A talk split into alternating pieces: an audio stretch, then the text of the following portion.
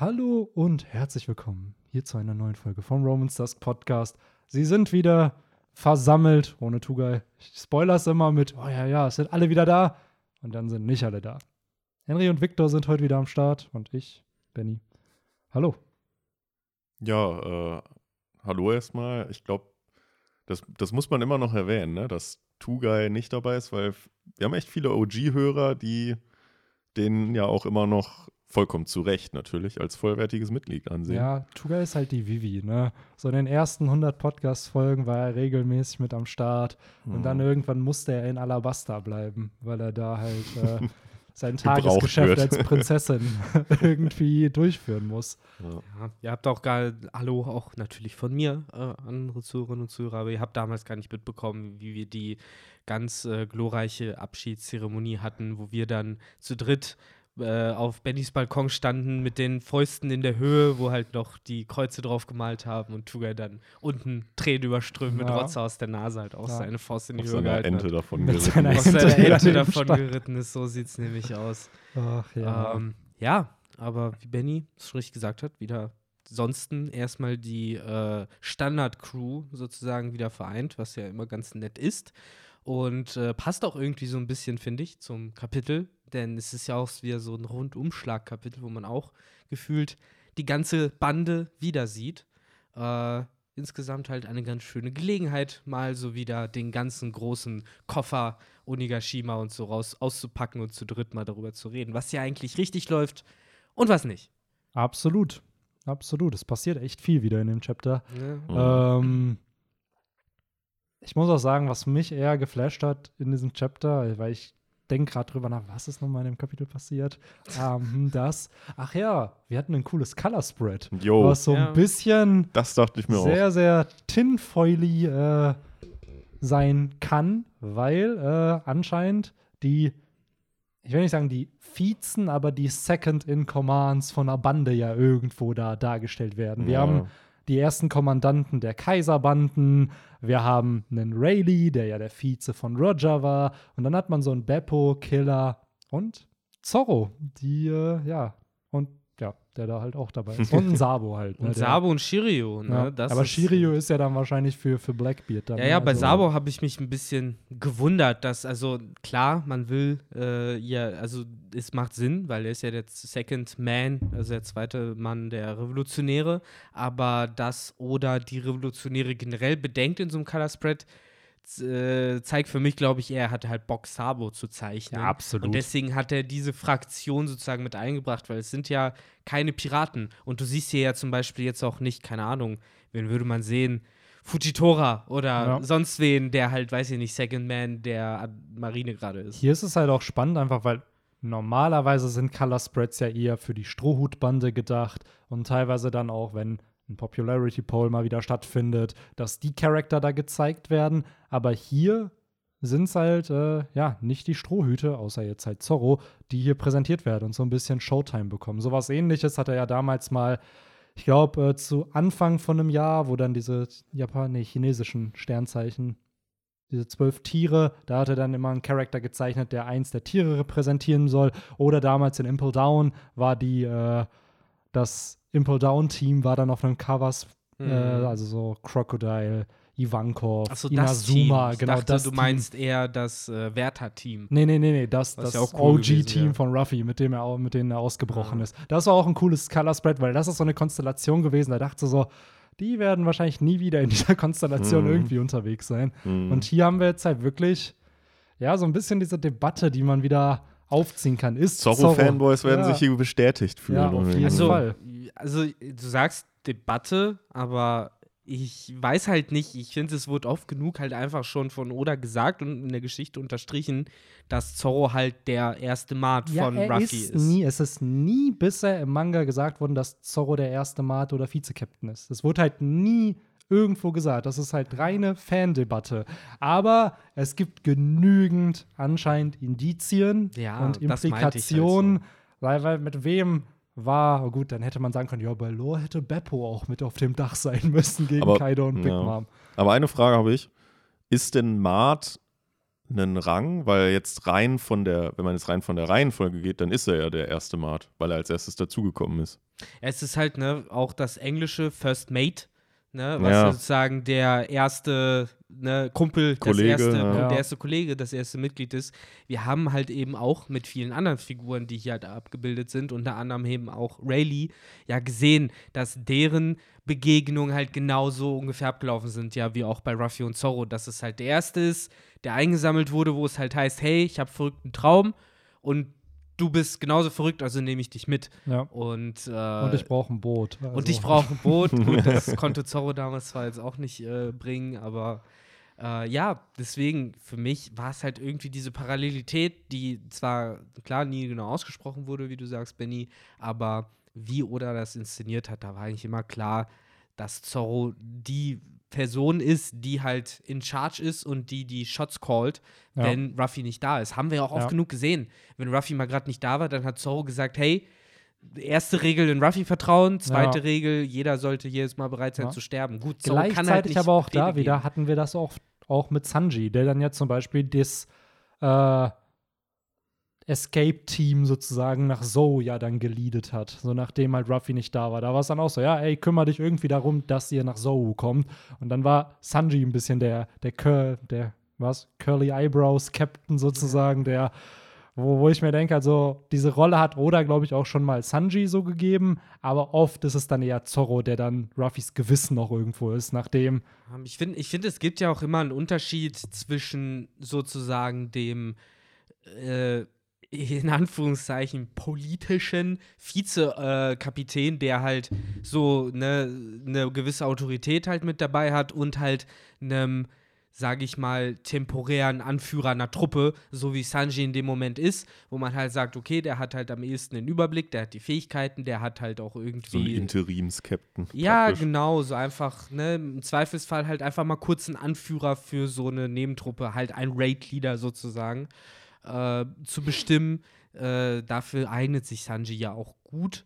Äh, was ihm halt aber für in meinen Augen halt immer als Vizekapitän gefehlt hat. Und das meine ich halt jetzt auch gar nicht so, dass er das gar nicht hat. Aber im Vergleich zu Zorro ist er halt nicht so loyal der Truppe gegenüber. Also, was halt, ne, deswegen sag halt, ich will ihn nicht damit haten oder sagen, er ist nicht loyal, aber bei Zorro ist es halt noch mehr ein Ding, das ist halt so komplett sein Leben und er hat schon lange alles dafür aufgegeben, damit halt die Strohhutbande irgendwie überlebt. glaubt ihr, Oda war ähm, so böse drauf wie Spongebob und der Quatschtütenwürger, die dann sich so die Hände da gerieben haben, so als er das gezeichnet hat, weil er dachte so, hahaha, ich werde da so richtig Feuer in diese Debatte werfen, wenn ich da. Ich, ich finde, da muss. Ja, oder er will, äh, will die Debatte ein für alle Mal schließen. Mit Oder denen, ne? das, ja. Ich finde aber, da muss man ja auch gar nicht jetzt so sagen, Victor, ja, Victor äh, geh, geh nach Reddit und schau dir einfach die Diskussion an, wenn da ein Chapter mal kommt, wo Zorro glänzen darf und wenn da ein Chapter kommt, wo Ja. Sanji glänzen darf. Nein, ich sage ja nicht, dass die Diskussion nicht gibt. Ich meine halt nur, es ist doch auch jetzt alles überhaupt nicht schlimm. Nein, weil natürlich Nur weil nicht. Zorro halt der Vizekapitän ist, irgendeiner muss es ja sein, heißt es ja noch lange nicht, dass Sanji halt irgendwie weniger Mitglied der Strohbande ist, dass Absolut. Ruffy ihn weniger lieb hat oder dass Oda, ihn dass weniger Zorro lieb hat. ihn weniger lieb hat. Ja, ne? also, Ich Ne? glaube auch ehrlich gesagt, dass Zorro da gar nicht so viel Bock drauf hätte. Für jetzt, ich meine, es wird ja eh nie passieren, dass äh, Ruffy verstirbt und dann einer von denen das Kommando da übernehmen muss. Und äh, ich glaube ehrlich gesagt, dass Zorro da auch gar nicht so Bock drauf hätte. Aber Für die Zorro- Truppe äh, irgendwie jetzt Befehle. Zorro wäre aber derjenige, beziehungsweise der Einzige, ist mal ganz äh, fiktiv gesprochen, wenn Ruffy sterben sollte, dann müsste es halt Zorro sein, der halt sagt, wir lösen uns jetzt der Strohhutbande auf, denn er ist dann halt praktisch ja der amtierende Captain. So, bevor Zorro es nicht sagt, dann können sie sich halt, glaube ich, dann nicht auflösen. So wäre es halt, denke ich mal. Hm. So stelle ich es mir jetzt zumindest vor. Aber who knows? Äh, dazu wird es wahrscheinlich nie so richtig kommen. Und im Endeffekt ist das auch eh alles nur eine Frage von Prestige. Ähm, Zorro passt da halt eh auch ein bisschen besser als Sanji rein, weil er auch damals schon auf dem Archipel ein Supernova war, genauso wie eben auch Killer, als eben einer der gefährlichsten Nicht-Kapitäne, die es halt gibt. Insofern ist es halt logisch, dass auch von einem Marinestandpunkt aus Zorro halt äh, noch gefährlicher ist, in Anführungszeichen, als Sanji reiner Strohhut, unabhängig von der ganzen Windsmoke-Geschichte, weil äh, er halt irgendwie immer der gefährlichere war, auch ein Stück weit. Zumal sich Zorro auch nicht von, äh, von weiblichen Gegenspielern wahrscheinlich allen nullen lassen würde. Ja, jetzt greifst du natürlich schon direkt ins Kapitel ein. Äh, weiß nicht, ob wir da jetzt dann schon hinspringen wollen, ob wir sonst noch was zu dieser tollen Cover Ich glaube, wir können sprechen können. reinspringen ins Chapter. Ähm, auch cool, One Piece war auf dem Cover. Der Mhm. jumpt diese Woche oder dann nächste Woche, wenn es rauskommt. mit Ähm, Ruffy und, wer hätte es anders gedacht, natürlich Yamato. Natürlich. Und Momo. Yamato. Und Momo, ne, in seiner Drachenform schön. Äh, wo obviously klar war, dass es eine, ein pinker Drache sein wird. Ähm, Für mich wäre es immer noch der Jackpot, wenn sie einfach alle beide mitkommen.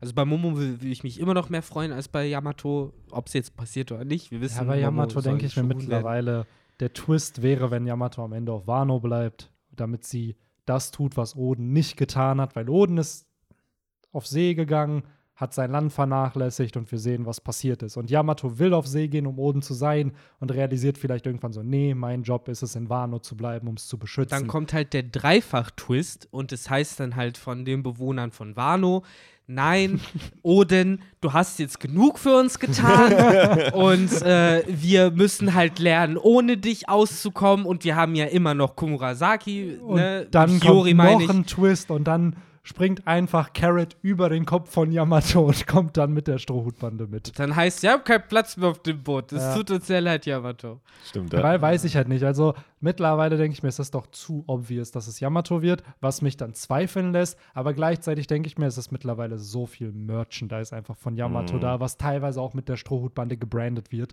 wo ich mir denke, ja, nee, Mann, das ist. Ich würde übrigens sehr gerne äh, eine Szene sehen, wo äh, die Strohhüte von Wano abfahren und man Yamato hinter ihnen übers Meer laufen sieht, weil sie ja wahrscheinlich Aokiji-Style, wie mit seinem Fahrrad, Hm. sie halt auch so das Meer einfrieren lassen könnte und dann halt so zick, zick, zick, Oder sie bindet Wolf sich halt mit so einer. Kette an, an den Mast Ja, und fährt genau. dann drei Tage mit. Aber wobei, das- Yamato ist ja eine Teufelsfruchtnutzerin. Das heißt, die wird ja dann wahrscheinlich irgendwann an Kraft verlieren und Ja, loslassen müssen. Mhm. ne? Das, da wird es halt knapp, genau. Ja. Außer sie friert sich halt auch dann ja, wieder fest. Wer weiß. Who knows? Aber die Ah. Idee, dass äh, Momo mitfährt und Yamato dabei, finde ich eigentlich auch logischer, muss ich sagen. Und auch irgendwie besser, weil ähm, ja, also zu Yamato, was, was Benny halt gesagt hat, dass sie praktisch ja, als Oden-Fangirl ja dann äh, so ein bisschen den ein, einen Fehler, den Oden begangen hat, äh, nicht begeht und dann zum Volk hält.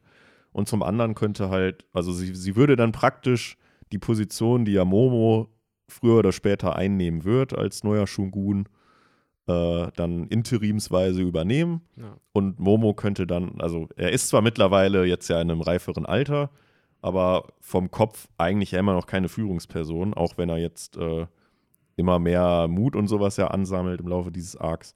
Aber er könnte dann halt auf hoher See auf den Reisen mit der Strohbande noch mehr lernen, auch einfach mehr ja, sein Weltbild einfach noch mal erweitern, Ja, was, ja, klar. was ja auch wichtig ist so für wie eine es sein Führungs Vater auch gemacht hat. Genau, für, für eine Führungsperson. Von daher, die Idee fände ich eigentlich charmanter, aber wir werden sehen. Ich finde es jetzt, wo du sagst, übrigens auch ein bisschen schade, dass er jetzt tatsächlich auch gealtert ist und dadurch halt nicht mehr der klassische Schiffjunge sein kann. Mhm. Mhm. Äh, das äh, habe ich mich eigentlich irgendwie auch drauf gefreut, dass er dann da so als kleiner Wicht irgendwie rumhängt. Äh, aber ja, vielleicht hat sich Oda gedacht, ein Charakter in Chopper-Größe muss halt reichen. Ähm, wir werden sehen. Wie gesagt, ich fände es eh immer noch cool, wenn sie im Zweifel meinetwegen auch beide mitkommen. Aber bei Momo würde ich mich mehr freuen. Wäre aber natürlich auch krass, weil dann hätten wir halt auf einmal zwei Mystical Zorn-Nutzer nochmal mit an Bord, die halt schon ziemlich krass wären. Ja, Ähm, ich bin auch gespannt, wer es wird, aber ich glaube, dass in Wano dann wirklich die letzte Person noch mitkommt. Also, dass danach. Kein, kein Riese Wei- auf Elbaf, der noch mitkommt. Nee, ey, ohne Witz. Oda hat jetzt schon Schwierigkeiten. Ich finde, seit Brooke hatte er schon Schwierigkeiten, dann jedem Strohhut irgendeine Rolle zu geben. Deswegen hat er sie auch auf Dressrosa gesplittet und auf Whole Cake Island, weil es einfach zu viel war. So. Und stell mal vor, wir haben jetzt noch vier, fünf weitere Arcs, wo die alle mit am Start sind. Was soll er denn jedem als Aufgaben geben? So ursprünglich hatte er damals ähm, Zorro, bleib du mal auf dem Schiff und schwimm rum. So im Drum-Arc ist Zorro am Schwimmen und wartet auf die anderen. Und dann geht er irgendwann mal auf die Insel. So, oder in Little Garden hat er einfach Zorro und Sanji erstmal ein bisschen aus der Handlung geschrieben. Ja, die gehen irgendwelche Tiere jagen. So, und das war deren Plot. Und dann hat jeder am Ende noch ein bisschen was gemacht. Na gut, aber jetzt muss man sagen, gut, dann gehen die halt jagen, dann hast du aber trotzdem immer noch Charaktere wie Yamato Genau. und äh, sonst wen, die halt die schwächeren ich Das mal, ist halt beschützen das können. Problem, die wenn Tension du- ist fast weg. Du hast nur noch starke Leute ja, da. das ist halt das Problem, wenn du zu viele Protagonisten einfach hast. So, du musst denen auch Plot geben. Es ist zwar schön und gut, elf Mitglieder in der Strohhutbande zu haben, aber wenn die dann alle nur rumstehen und nichts sagen oder halt nicht Screentime bekommen, dann könnten es genauso sechs sein oder fünf. Und ich finde, Oda kriegt es immer noch gut hin, sie halt dann irgendwie miteinander zu pairen, so wie Robin und Jimbei dann am Anfang von Onigashima, hattest du halt auch so noch nicht. Aber ich glaube, mit noch mehr Protagonisten wird es umso schwieriger. Mittlerweile macht es Oda ja auch mehr so. Früher war es ja so, dass praktisch jeder seinen Opponent von der, ich sag jetzt mal, gegnerischen äh, Fraktion des jeweiligen Akts bekommen hat und die dann halt einen Kampf ausgetragen haben. Mi- Mittlerweile äh, schreibt Oda ja doch dann mehr so, so äh, Strohhüte, was deren wirkliche Skills oder so sind. Also dass Genau. halt zum Beispiel eine Robin mehr so in diese, dass die halt irgendwas äh, erkundet oder so oder infiltriert entdeckt irgendwie, ne? oder Ja. Chopper halt dann da jetzt so ein Virus auslöschen Genau, muss oder Nami so. und Lysop natürlich wie immer von A nach B, von C nach D. Ja. Ja. Ja, an sich bin ich damit auch voll d'accord. Also für mich also ist ein Mehrwert von einem Strohhutbandenmitglied nicht ein Kampf. Ja. So dass halt ein Chopper muss für mich nicht kämpfen, um trotzdem was Gutes für den Plot irgendwie zu bringen. Und ich fand diesen Oni-Virus, das Lösen davon, fand ich auch cool gemacht, dass das seine Aufgabe war, wodurch sie ja wieder neue Verbündete im Krieg gewonnen haben. Wo es halt dann schwierig wird, wie du schon sagst, wenn dann sich Fans aber halt Kämpfe wünschen. So, die Fans wollen ja auch mal, dass Chopper wieder kämpft. Ja, Oder wie lange haben sie sich gewünscht, dass Robin wieder kämpfen darf, bis sie es jetzt gegen Black Maria durfte? Weil einfach die letzten Kämpfe ja teilweise dann 300, 400 Kapitel einfach zurückliegen. Und weil man So. halt ne, vorher die ganze Kapitel lang erzogen wurde, es ist halt ein Battle-Manga. Genau, Und dann genau. auf einmal, wie? Es, die kämpfen jetzt Ja, nicht mehr. Es und halt, gerade, ne, weil. Chopper ja auch jetzt nicht schwach war. Der war ja auch ein Powerhouse so. Klar, das war kein Zorro, Ruffy oder Sanji, aber der konnte ja kämpfen. Und Ja. gerade in dieser Monsterform war der halt nicht zu unterschätzen. Und dann ist das aber mittlerweile eher so, ja, ja, der gehört immer noch zu Nami und Lissop da irgendwie, die dann nicht richtig kämpfen. Ja. Und auch da haben sich, glaube ich, viele verarscht gefühlt, weil eben Page One und Ulti nicht von Nami und Lissop richtig besiegt wurden, sondern erst von Yamato genervt wurden, dann von Big Mom noch irgendwie War getroffen. ja noch und ganz am Anfang von Ruffy. ja, teilweise dann von Ruffy auch noch. Und dann irgendwann, ja, sind sie besiegt und eigentlich waren das so Gegner für diese zwei Charakter, ne? Was dann ein bisschen stimmt. schade das, war. das war tatsächlich, äh, das hätte man anders lösen können. Das Ja. stimmt. Ja. Naja, Aber naja. Dann wäre Chopper der Einzige gewesen, der nicht so einen Gegner gehabt hätte. Ja. Ja, Und ja, und Brooke Ja, auch nicht. War halt supportive, Ja, aber Brooke war supportive, Brooke war aber okay. man könnte jetzt in diesem Chapter so, so ein bisschen vielleicht, und vielleicht wäre das auch ein Einstieg, sodass wir einfach in der Mitte anfangen, weil das ist, finde ich, der Plot gewesen, der nichts mit irgendeinem anderen Plot zu tun hatte. Du hattest am Anfang halt, haben wir ja Big Mom, Kid, Lore, dann ist da Yamato, die da durchläuft, was dann zu Drake und Apu führt. Und dieser ganze Plot mit, äh, gut, Sanji ist auch eher so für sich in sich geschlossen, aber dieser Robin Brook Part, der hat mich sehr überrascht. meinst die eine Seite? Ja, ich wollte gerade sagen, diese eine Seite, die dann da eingebaut wurde, wo ich mir denke, warum? So, was ist da? Und dann auch Hm. noch mit juicy Infos. Ja. Ja, gut, komm, dann steigen wir mal direkt ein. Ben, Ja. ich habe eine Frage an dich, Ja, die du mir bestimmt beantworten kannst. vielleicht. Und zwar auf dieser einen Seite, äh, da wo nämlich auch Brooke und Robin weglaufen und so, Mhm. da sieht man im Hintergrund ja die beiden CP0-Mitglieder ganz oben links. ja. Und was tut der Typ? Lässt er was schweben? Schmeißt der was? Ist Warte, es warte. ein Mensch? Was passiert da? Warte, warte, warte. Hm, meinst du, meinst du das hier? Ja, genau das.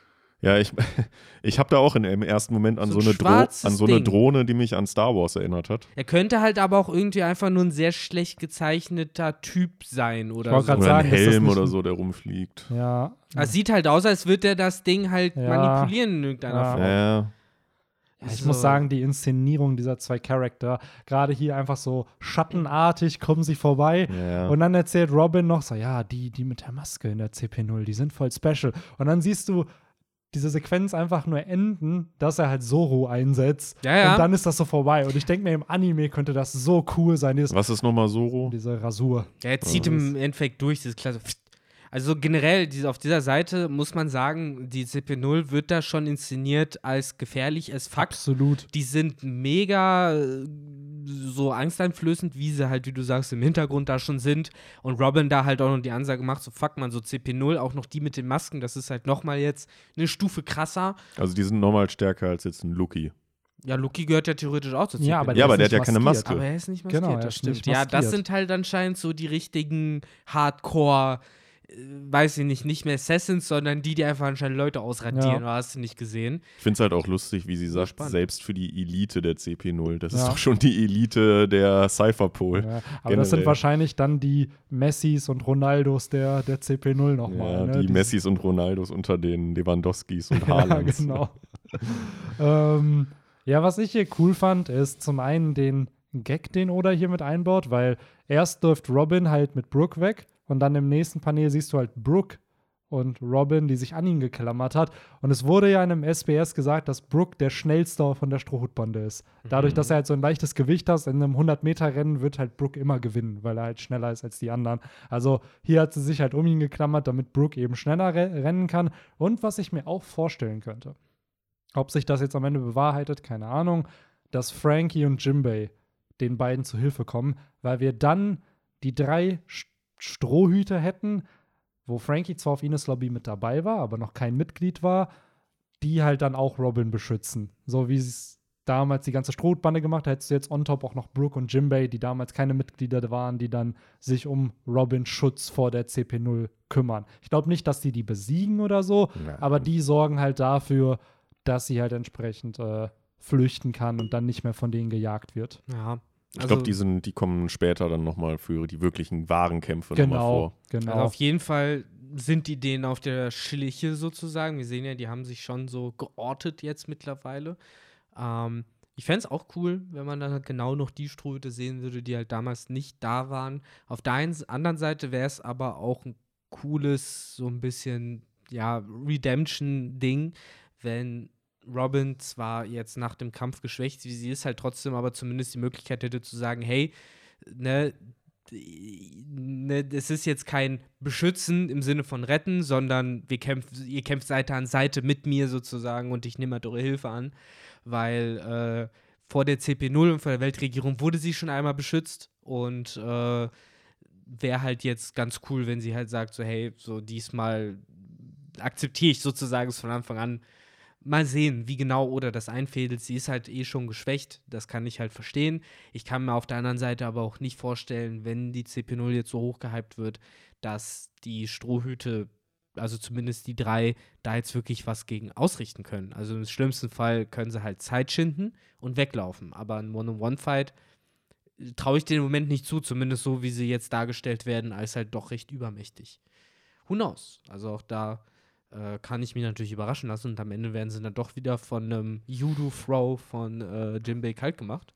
Glaubt ihr, dass wir zumindest bei einem der beiden noch ein Face-Reveal bekommen?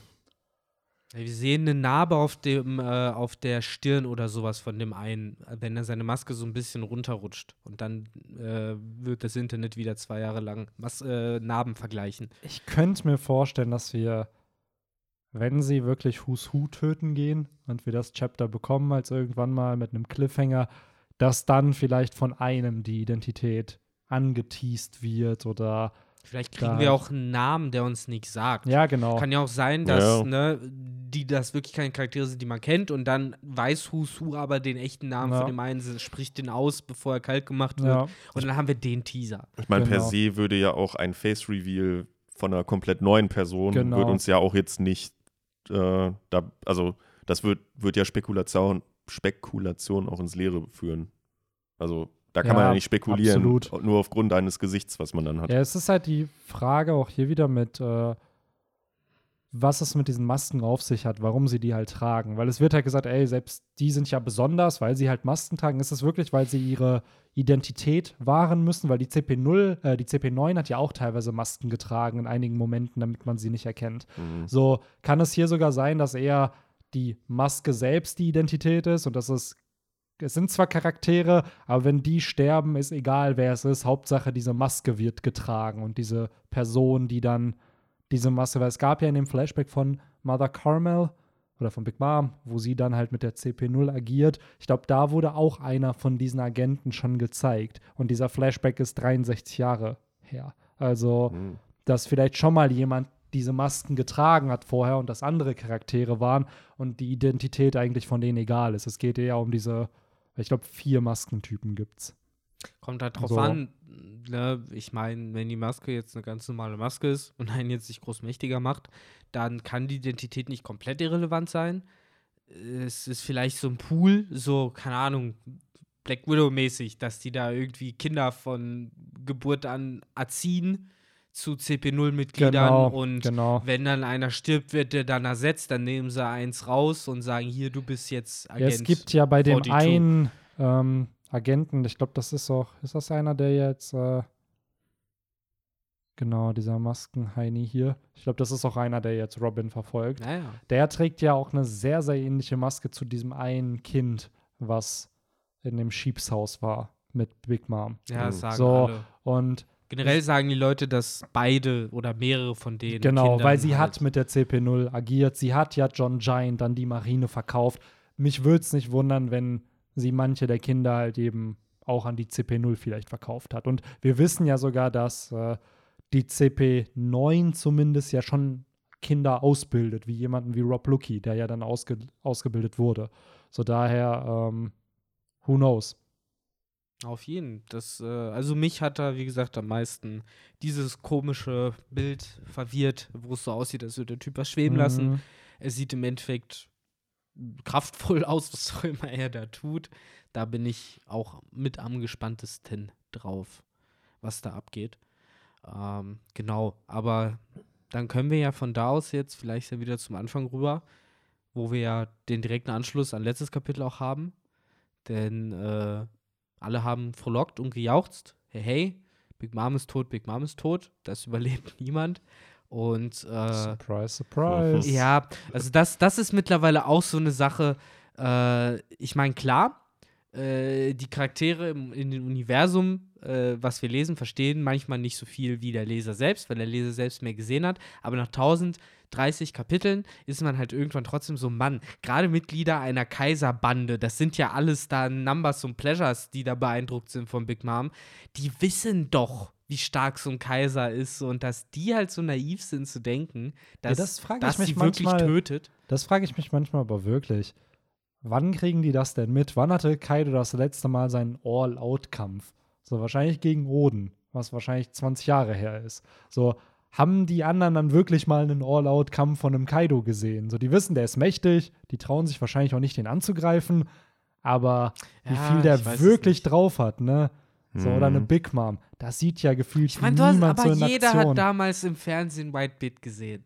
So ganz ehrlich, Mann. So, der Typ wird sein halbes Gesicht weggefetzt und der ist weitergerannt. So, wer, wie kannst du denn dann denken, dass Big Mom von Metallbalken umgebracht Ja, aber vielleicht wird? denken die so, ja gut, so krass war Whitebeard, der stärkste Mann der Welt. So stark ist Big Mom nie im das Leben. ist die stärkste Frau der Welt. Ja, aber das ist das Spannende. Ich weiß noch, bevor Whole Cake Island war, da haben alle gesagt, ja, Big Mom, schwächste Kaiserin, hat nichts drauf. Und dann kam halt Whole Cake Island, wo dann jeder gesehen hat, fuck, wenn Ruffy schon Probleme mit Cracker hat, wie will er es dann mit Big Mom aufnehmen? Gar nicht. So, Hm. Das war's ja dann damit. Vielleicht setzt sich da dann, auch wenn man, wenn man es vielleicht eigentlich glauben sollte, dass sie halt nicht tot ist, vielleicht setzt dann da auch einfach so ein bisschen der logische Menschenverstand ein und man denkt sich halt so, okay, da prasseln jetzt irgendwie äh, 10.000 äh, Betonbalken auf die ein. Natürlich muss man da jetzt sterben ja. und die muss durchbohrt werden von denen, aber Die Haut ist ja undurchdringbar.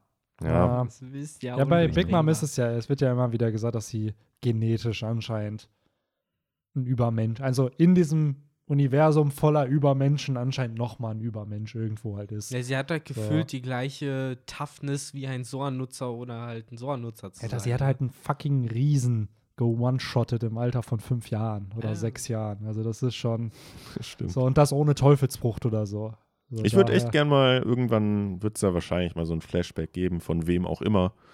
Aber ich würde sie gern mal so in ihrer Prime sehen, wo sie ja auch scheinbar mal ganz ansehnlich und dünner aussah. Ach, Henry, das wird dann irgendwann passieren, wenn dann Kaido mal in 60 Kapitel seinen Flashback Genau, startet. ja. die wir Henry hier hat auch im seit Endeffekt einfach nur den Fetisch, dass er die Fähigkeit, die Big Mom in dem Chapter gesehen hat, will er halt mit der hotten Big Mom sehen, weil sie halt groß ist. Und dann Step on me, Mami, step on me.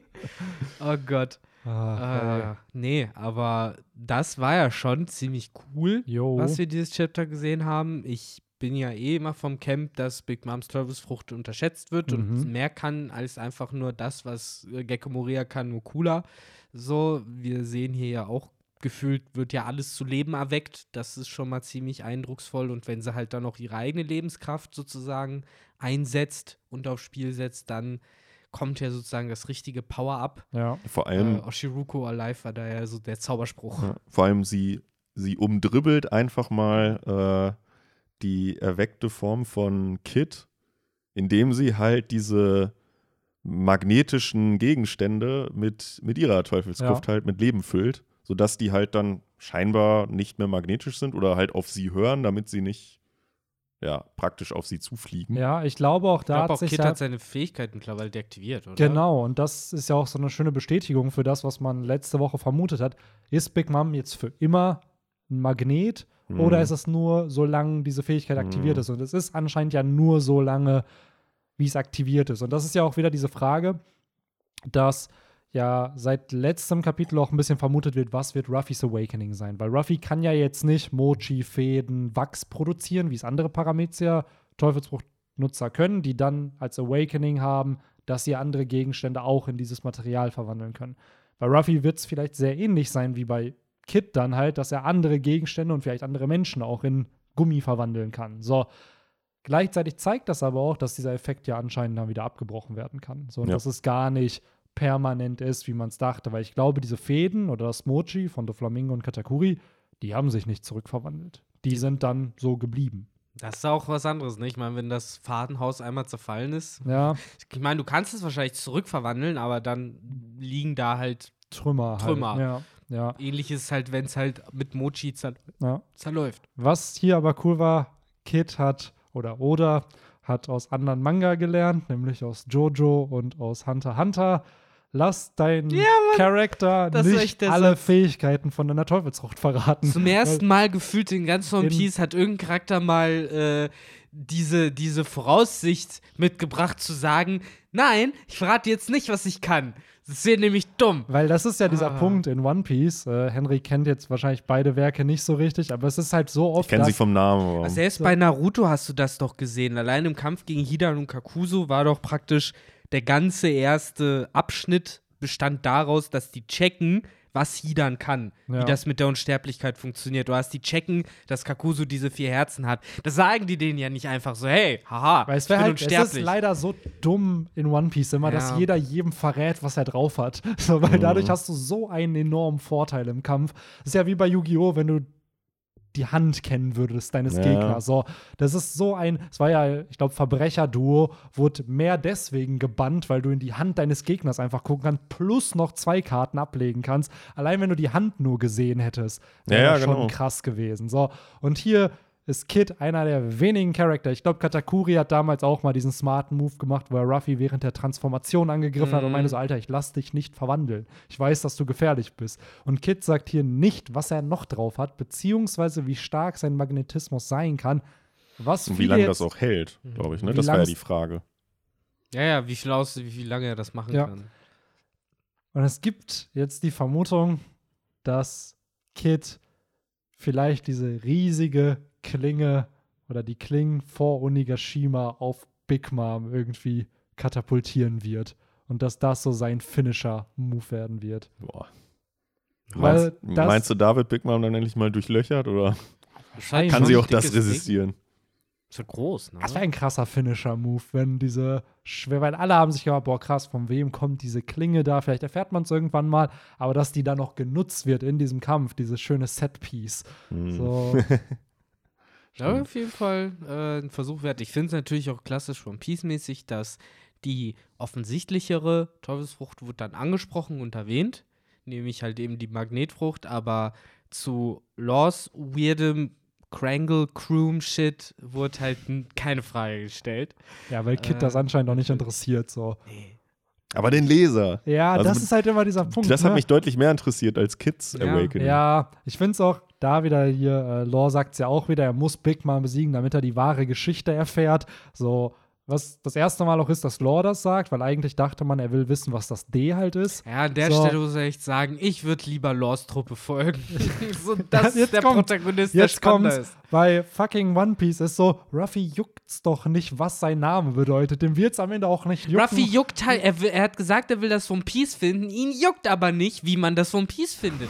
Das ist halt so bizarr. Er Ja. denkt halt bei jedem Hinweis, den er findet, nee, das wird Cheating. Aber was ist denn nicht Cheating? Random anzulegen und das Piece ja, auszugraben oder spätestens seitdem, seitdem sie auf Zoe waren und jetzt wissen, dass sie die Road Poneglypher brauchen. Sie werden ja sehr wahrscheinlich nicht nach Lodestar reisen und da dann erfahren, oh, wir brauchen die Poneglyphe, weil Mhm. das ist ja die Info, die da Ja. versteckt ist. Also cheatet er ja indirekt eh schon durch die. Ich wette, er hat sich auch er ja gedacht, auch so, oh, Ja, das genau. hätte ich nicht In. Anführungszeichen. Ja, keine Ja. Ahnung. Also das ist halt eh so Ruffy, Mann, ohne Scheiß. Aber, Aber, ähm, das finde ja. ich halt dann interessant, dass wir dann trotzdem einen anderen Charakter bekommen, der sich ja anscheinend dafür interessiert und wie Victor sagt, dem man dann, dann noch gerne folgt, Ja, dass ja. da so ein paar Infos so. dabei droppen.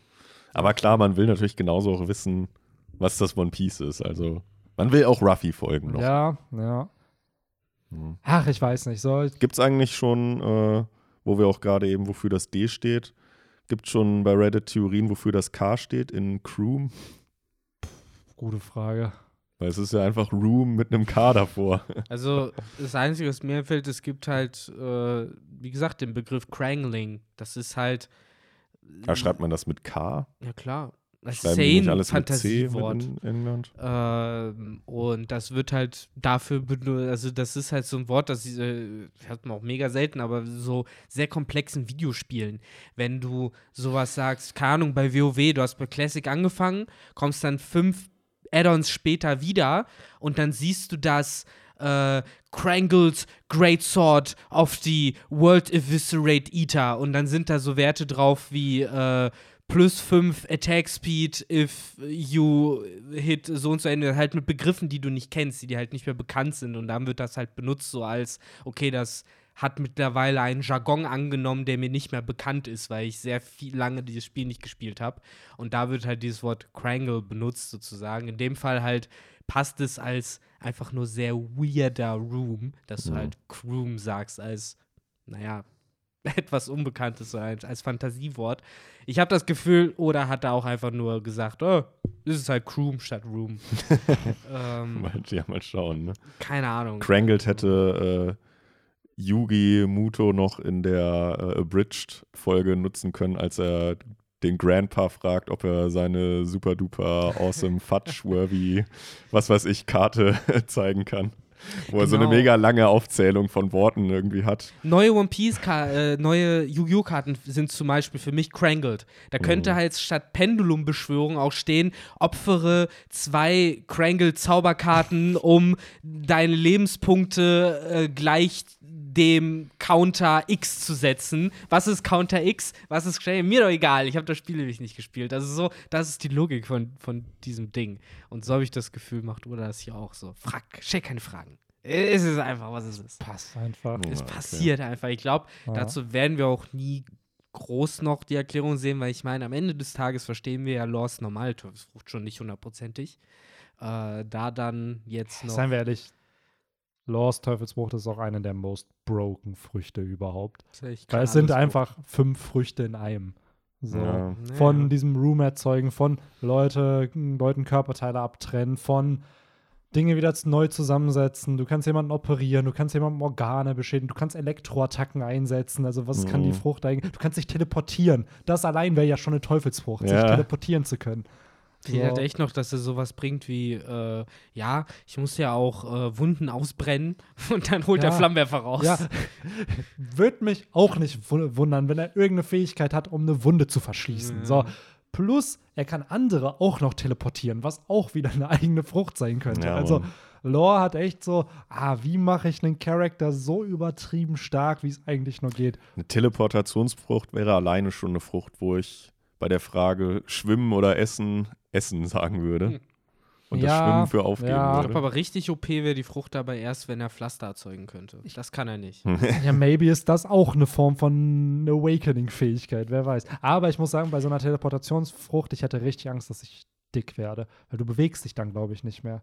Weil du hast dann, wenn du überall instant hin kannst, dann verbrennst du ja keine Kalorien. Außer beim, Okay, da muss man es halt clever machen. da müsste man es so. clever machen, dass man, ich glaube, man müsste sich wirklich dann zwingen, Sachen, Aber Menschen sind Dass du nicht gehst. clever. Also, ich weiß nicht, wenn Also man bei sich dir so, würde ich mir keine Sorgen machen, Benny, weil du gehst joggen. Ja, du würdest halt joggen gehen, weil Ja. du halt joggst. Aber Ja, du würdest halt außer aber dem ganz Joggen ehrlich, man sonst auch nicht ja, bewegen. gehen wir einfach mal so, du, du verbrennst ja am Tag schon Kalorien einfach dadurch, dass du irgendwo hingehst, dass du einkaufen gehen musst oder whatever. Aber das müsstest du dann ja de facto nicht mehr machen, weil Ja, du einfach instant da wärst. Ich würde es da machen, wo ich jetzt irgendwie, hin, wenn ich halt, weiß ich, längere Strecken, weiß ich nicht, nach Köln, nach Ja. München, was weiß ich, wo ich halt, oder wo ich halt dreimal umsteigen muss Mhm. oder so. Da würde ich mich hin teleportieren. Ja, Wo ich jetzt nur mal schnell in die Bahn muss, um in die Stadt, okay, da. aber ich Das glaube, ich wollte gerade sagen, das sagt man jetzt. Ich glaube, man wird so irgendwann so, boah, kein Bock. Und dann Du wirst dich irgendwann vom Bett ins Klo teleportieren. Ja, Erzähl einfach- doch keinen. einfach, weil es geht. Ja, klar. So, und dann merkt man, oh, okay, das ist doch entspannter.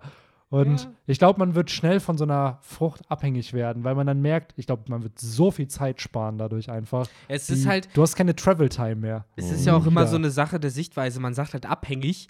Ne? Wir sind ja auch von unseren Daumen abhängig, weil wir die haben. Klar, Und wenn klar. du halt diese Frucht ne, hast, diese Fähigkeit hast, desto früher du sie auch noch bekommst, desto mehr ist es ja auch natürlich für Aber dich, ich finde, ein. Daumen hat zum Beispiel dann keine negative Auswirkung auf dein Leben. Wenn du jetzt Finger und Beine hast, außer klar, dass du dich mal schlapp fühlst und dass du dich verletzen kannst, sind sie ja nicht, sorgen sie ja nicht für was Schlechtes in deinem Leben. Wohingegen so eine Teleportationsfrucht ja wirklich dafür sorgen kannst, dass du einen ungesunden Lebensstil entwickelst, dadurch, dass du dich eigentlich nicht mehr bewegst. ist halt die Frage, was So. gesund und was ungesunder Lebensstil ist, weil Ei. theoretisch könnte man sagen, hätten wir keine Daumen, hätten wir keine Zivilisation ich aufgebaut, glaub, das wären wir alle mega fit und würden Ja. über Bäume springen und Ja. hätten Sixpacks. Aber ich würde einfach behaupten, dass am Tag ein paar Kalorien verbrennen nicht verkehrt ist und sich Natürlich ein bisschen nicht. bewegen. So. Und ich glaube, man wird einfach so faul werden oder man Wieso werden gerade Daumen mit Teleportation verglichen? kannst auch ich verstehe Beine das gerade nicht. Na, weil für mich einfach nur diese Logik ist, von wenn man eine Fähigkeit erstmal hat, erst recht noch, wenn sie angeboren ist,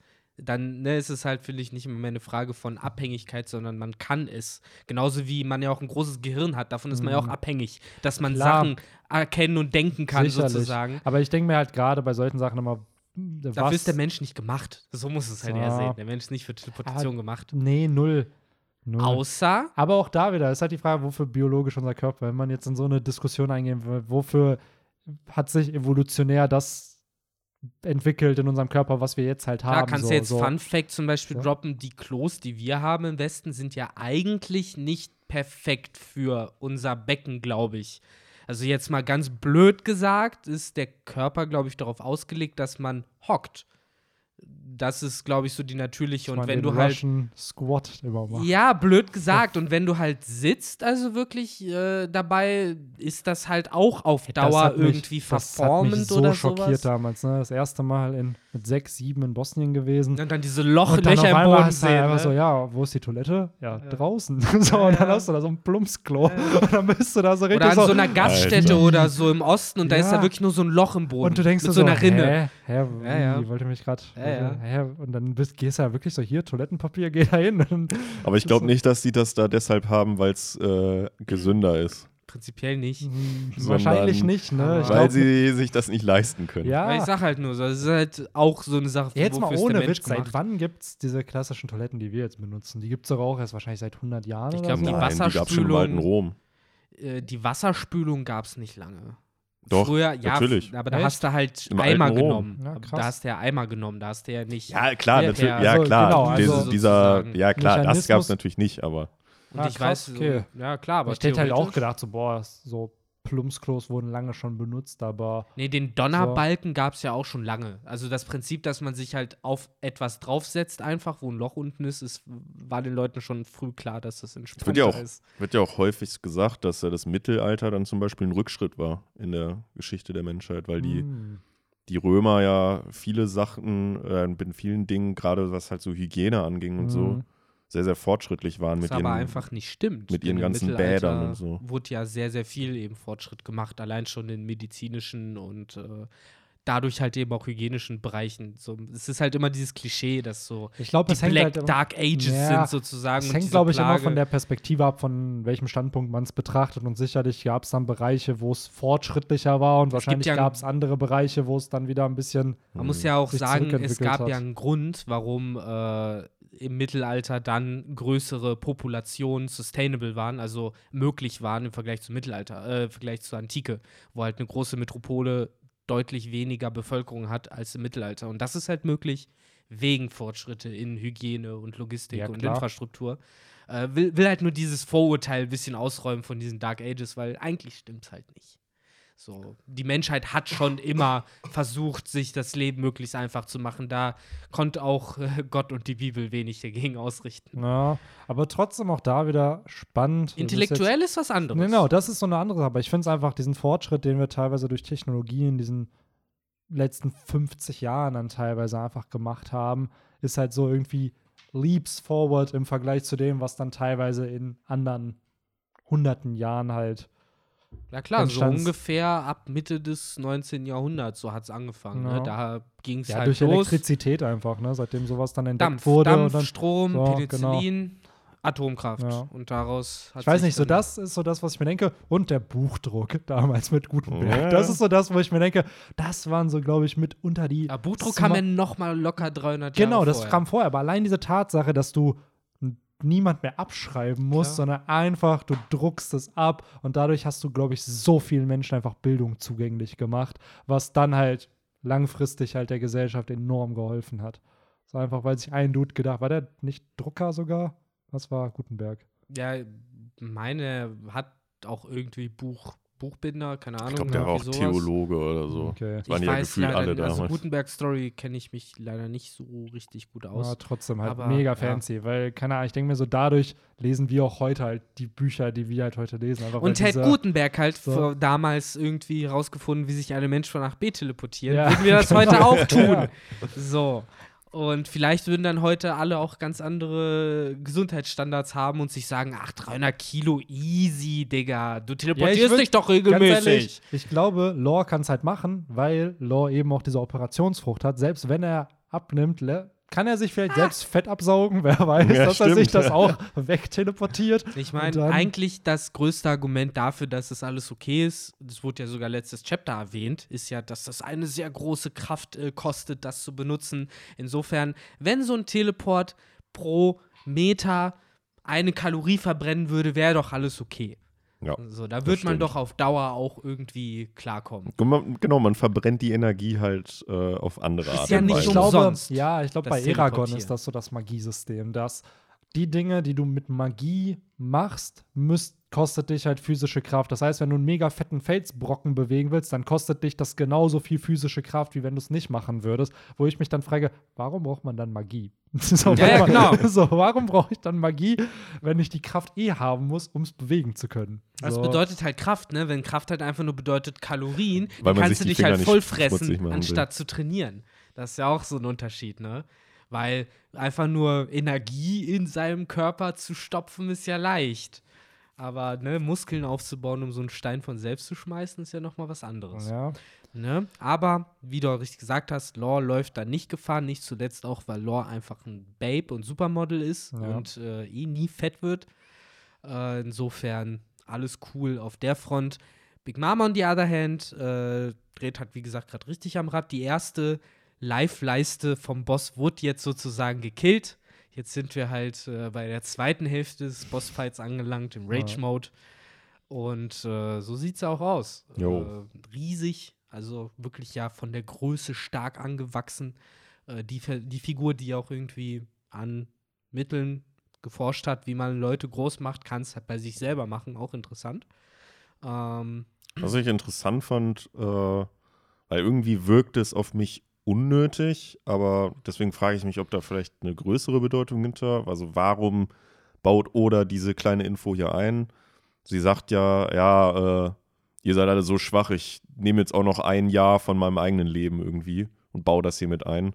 Ich glaube halt, um einfach nochmal zu unterstreichen, dass hier gerade Badass Times angetreten sind. Also ich glaube halt, die Implikation ist, ein Jahr ihrer eigenen, ihres eigenen Lebens ist viel mächtiger. Also daraus kannst du ein stärkeres Kamehameha zaubern, als Mhm. aus irgendwie zehn kleinen Assi-Dudes. Mhm. Und äh, deswegen, das ist, glaube ich, so die Ansage. So, hier, ich nehme jetzt meine richtigen Waffen raus. Und das impliziert ja auch, dass sie Kid und Law nicht mehr unterschätzt. Das sagt sie Weil auch. genau, sie opfert ja wirklich ein Jahr ihres Lebens und die Frau ist ja schon 68 oder so, wo man Wie sich viele dann, Lebensspannen Ja. hat die sich auch schon selber Ja, mal Das abgezogen. haben ne? Victor und ich uns ja auch, ich glaube, damals in diesem Whole Kick Island Podcast mal gefragt, so, sie sammelt ja, glaube, monatlich war das, sammeln die ja Lebenszeit ein, damit die Leute da in Totoland leben. Davon werden dann die ganzen Objekte irgendwie zum Leben erwacht. Aber kann Big Mom sich selbst diese Lebenszeit Mhm. geben und dadurch rein theoretisch ewig leben, wenn sie genügend Seelen aufnimmt?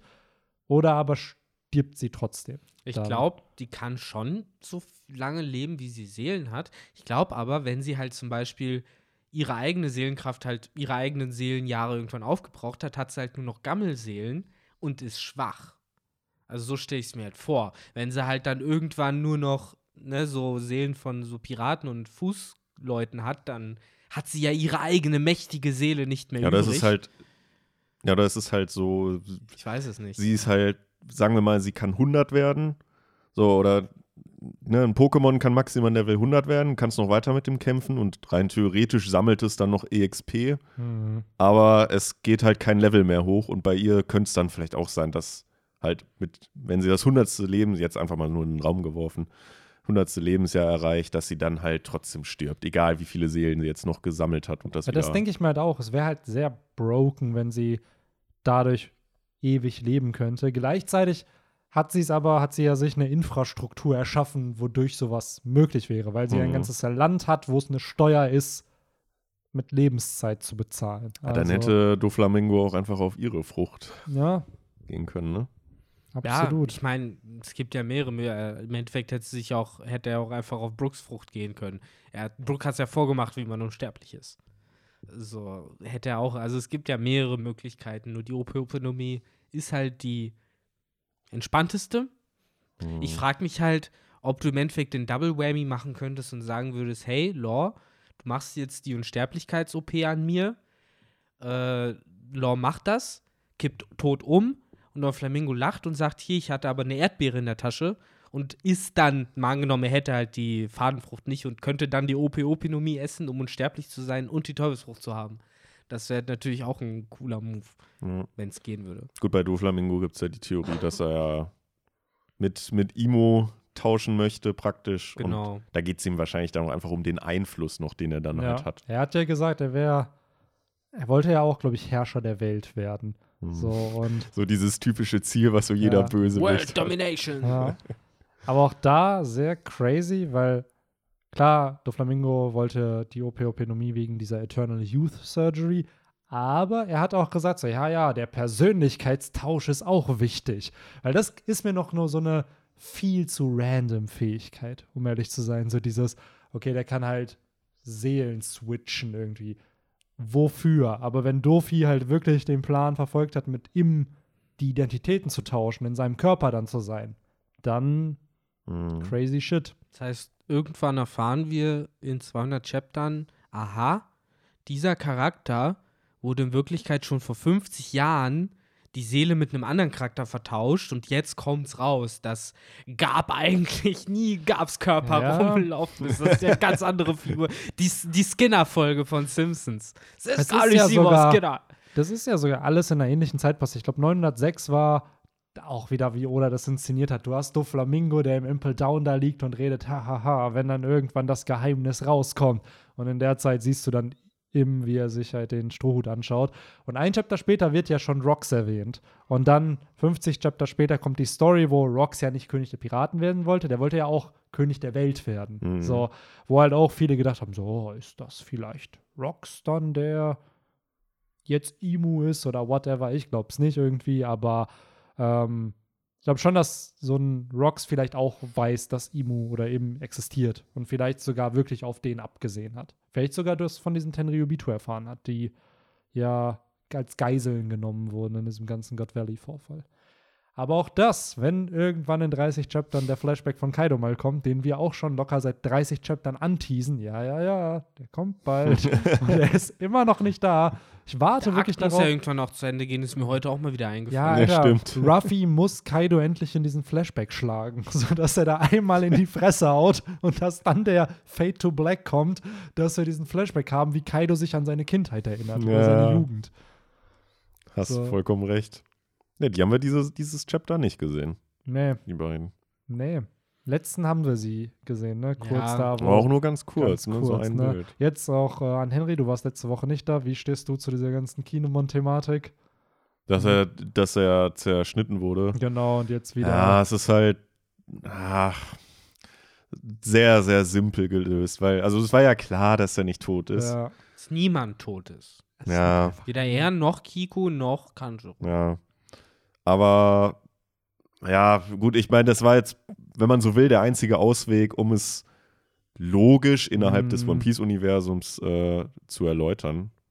Ja, ich hätte mir nur lebt. gewünscht, dass man, dass er einmal irgendwann im Dressrosa oder vielleicht sogar auf Wano gesagt hat, ja, sein Körper fühlt sich komisch an irgendwie. Ja, Wodurch genau. man eine Implikation gehabt hätte, ah, das war länger geplant. Ja, genau. So wirkt es wirklich, ah, fuck, ich brauche eine Lösung, dass er noch lebt. Ja, So, richtig. dann, So, genau so ist es.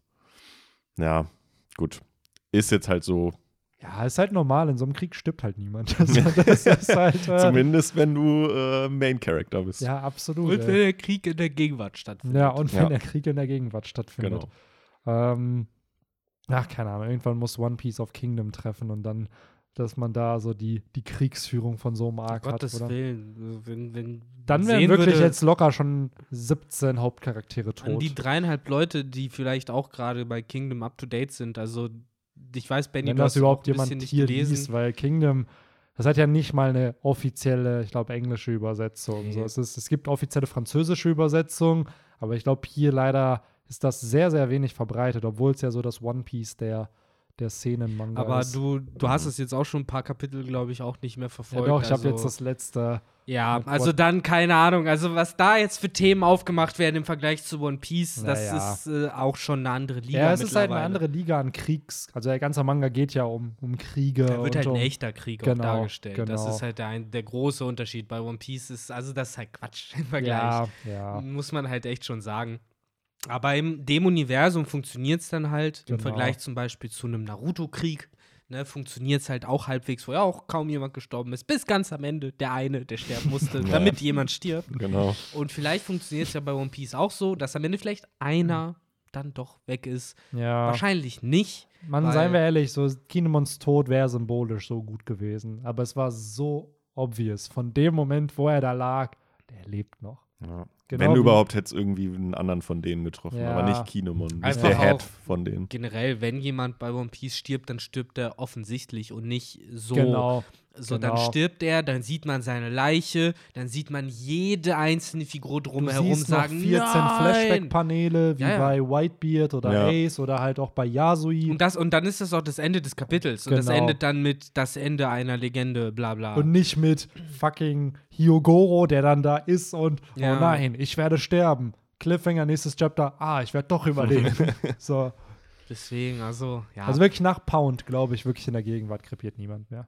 So, das ist halt, weil ich glaube auch mittlerweile immer noch nicht an Vergo und Monet, auch wenn sie auf dem Vivre-Cards offiziell als tot erklärt wurden, solange die nicht wirklich da, also sofern One Piece nicht zu Ende geht, glaube ich, die könnten immer noch eine Cover-Story oder Pedro so ist aber anscheinend der Einzige, an den du Pedro, glaubst, ne? aber auch da wieder, solange da irgendwie am Ende des Arcs kommt dann Pedro auf einmal so, ich hab's endlich geschafft. und der hat dann auch überlebt. Ja, der chillt die ganze Zeit bei der Fischmenschen-Piraten, aber das Ja. Wobei Absalom Jimbe ist hat es gestorben. einfach nicht erwähnt. Absalom ist gestorben. Ja, Absalom, ist ja. wirklich tot. Absalom und Yasui waren halt eigentlich die Ja. einzigen. So, also, ja, bei den beiden war es halt Wo auch wir da okay, sind, okay. ne? Gecko Moria, wann kommt er? Ja, wann kommt der? Vielleicht Ja, auch, auch wieder das Thema, ne? Ja. Vielleicht auch einfach tot. Ja, who knows? Dann siehst du die Schattenfrucht, Benny, dann freust du dich mega, dass Gecko Ja. Moria ist und dann steht da, weiß ich nicht, wer da steht. Hm, Keine Ahnung, wer bei denen noch. Pizarro steht dann da. Ja, oder halt direkt dieses Bugs, ja. wo du denkst, Mann, dem kenne ich es doch wirklich nicht. Ja. Ach ja. Nee, man, so sehr ich Gecko Moria in, im Thriller-Bark-Arc hate, merkt man dann doch, ah, der hat auch viel Scheiße erlebt, so und Hm. Den hat einfach seine Umwelt geformt. So. ja, stimmt. äh, hat Dem sind halt, ein und das finde ich halt auch da wieder immer so schön. Oder macht Antagonisten kacke, bla, du hatest sie in dem Arc und dann haben sie diese Qualität wie Ruffy, dem sind aber seine Nakamas wichtig. Und auf einmal bist du so, ah komm, der hat da 17.000 Menschen die Schatten geklaut und die durften nie wieder Sonnenlicht gehen. Das verzeih ich dem, solange der seine Nakamas mag. Aber das ist ja, da gibt es ja eben Unterschiede. Du sagst gerade so simpel, aber nur weil man halt, ne, das anerkennt, muss man dem das ja nicht verzeihen. Man kann ja trotzdem sagen, dass es halt schrecklicher Mensch ist. Don Flamingo hat auch Absolut. seine Crew bis zu einer gewissen Weise eben, äh, ne, das war seine Family und trotzdem hat es ja okay gefunden, die zu opfern. Ja. Also da sieht man ja auch, Ja, das dass wollten das, die aber freiwillig machen, ne? So eine Monet Ja. wollte das aber selber. ne, man kann halt da, sag ich mal, jetzt so tiefer einsteigen Ja, ja, und dann klar. noch sagen, nee, eigentlich ist ihnen das doch nichts wert Na, und die genau, machen sich das nur genau. selbst vor, um ihr Ja. eigenes Ego zu steigern. Das ist halt das Spannende, ne? dass halt so ein Ruffy ist, der niemals zulassen würde, dass sich irgendwer für ihn opfert von seinen Nakama. Wohingegen, außer Pedro, aber das war halt so, den kannte er ja seit fünf Tagen. So. ähm, wohingegen, mitbekommen? Hä? Hat das überhaupt ja, ja mitbekommen? klar, der hat ja, doch, der ist ja explodiert, daraufhin wurde die Sunny befreit. Und Ruffy dann da, hat, er Ja, ja, klar, Das und war ja dann- mit Prospero und so. ja genau, und dann hat er ja, glaube ich, Katakuri in die Spiegelwelt gezogen. Ach, das kam direkt. Ja, okay. was by the way auch schon fucking vier Jahre her ist, Ja, ja. dieser Kampf von denen da im laufenden Gange war. Hm. Ähm, und ja, wo wollte ja- ich mit dem Punkt ja. hin? Keine Ahnung. Dass du immer noch darauf wartest, dass nächstes Kapitel Komoria kommt. Ja, genau, stimmt. Äh, dass äh, man auch bei Doflamingo sich denkt, ja, pf, der hat es einfach zugelassen. Ja, cool, mach das. You're doing your job. Und dann lässt die sich umbringen. Ja, der kommt halt, kommt halt dann mit dem Argument von wegen, ja, du bist als Ehrenmann gestorben, wir werden dich nie Mhm. vergessen, danke Ja. für dein Opfer. Ja, und dann auch zu Vergo. Ja, Partner, danke dir. So den so, Ja. ja, schon wichtig, dass du stirbst. Ich bin's zum Genau, Glück ja. nicht. So, aber ich werde dich nie vergessen. Genau. so, so ein Schulterklopfer Das noch. halt, das ist halt so diese Pablo Escobar-Masche, Mm. und wenn man so Boah, will. ich muss, ohne jetzt zu viel zu spoilern, aber bei diesem Jungen, der dann später ins Flugzeug steigt, da fand ich das halt krass, wo er dann so, oh, guck mal, der hat Ja. mir Schuhe gekauft Ja. und oh, guck mal, der hat für, ich glaube, für seine Tochter dann so Sachen gekauft. Und dann kommt ein mieser Plot-Twist, so, Ja. warum er das gemacht hat. ja. Ja, weil wahrscheinlich das Flugzeug in die Luft springt. Fliegt. Maybe, Ach, maybe ja. not, wer weiß. Nee, das äh, hat man, also das habe ich jetzt auch in einem anderen Manga auch gesehen, wo das so ein bisschen thematisiert wird, wie man halt eben dann Leute um sich herum schart äh, als charismatische Führungskraft und wie man halt eben dann auch den Hebel bei jedem von denen findet, um ihm halt seine Loyalität sich sozusagen zu sichern. Mhm. Sodass sie dann eben irgendwann auch von, ganz von allein bereit sind, sich halt zu opfern und man da halt nicht mal mehr was sagen muss, sozusagen. Äh, ja, ist halt schon alles verrückt, aber gibt ja einen Grund, warum es Kriege gibt auf der Welt. Apropos sich opfern für jemanden. Wollen wir wieder ins Kapitel und vielleicht auf das letzte Bit des Chapters eingehen? Wir haben ja eigentlich noch gar nicht äh, über Yamato und X-Ray und Apu geredet. Das ist ja auch noch mal ein Ach ganzer so. Abschnitt. Ja, das kann man ja auch ähm, als letztes besprechen. Okay, dann machen wir den Anfang als letztes. Können wir auch machen. Nee, der Anfang war doch äh, Big Mom, oder? Ja. Sind nicht schon drei Seiten später, wo man dann die sieht? Ja, ja, aber das ist dann ja schon das zweite. Ich glaube, die Leute brüllen im Endeffekt gerade einfach, jetzt macht doch mit irgendwas weiter, anstatt euch zu fragen, mit was ihr weitermacht. Ah, lass doch mal zwei Minuten überlegen. ähm, ja, wir können gerne übers Ende gerade quatschen. Ähm, sehr cool, muss ich sagen, äh, ist Sanjis Augenbraue gewesen.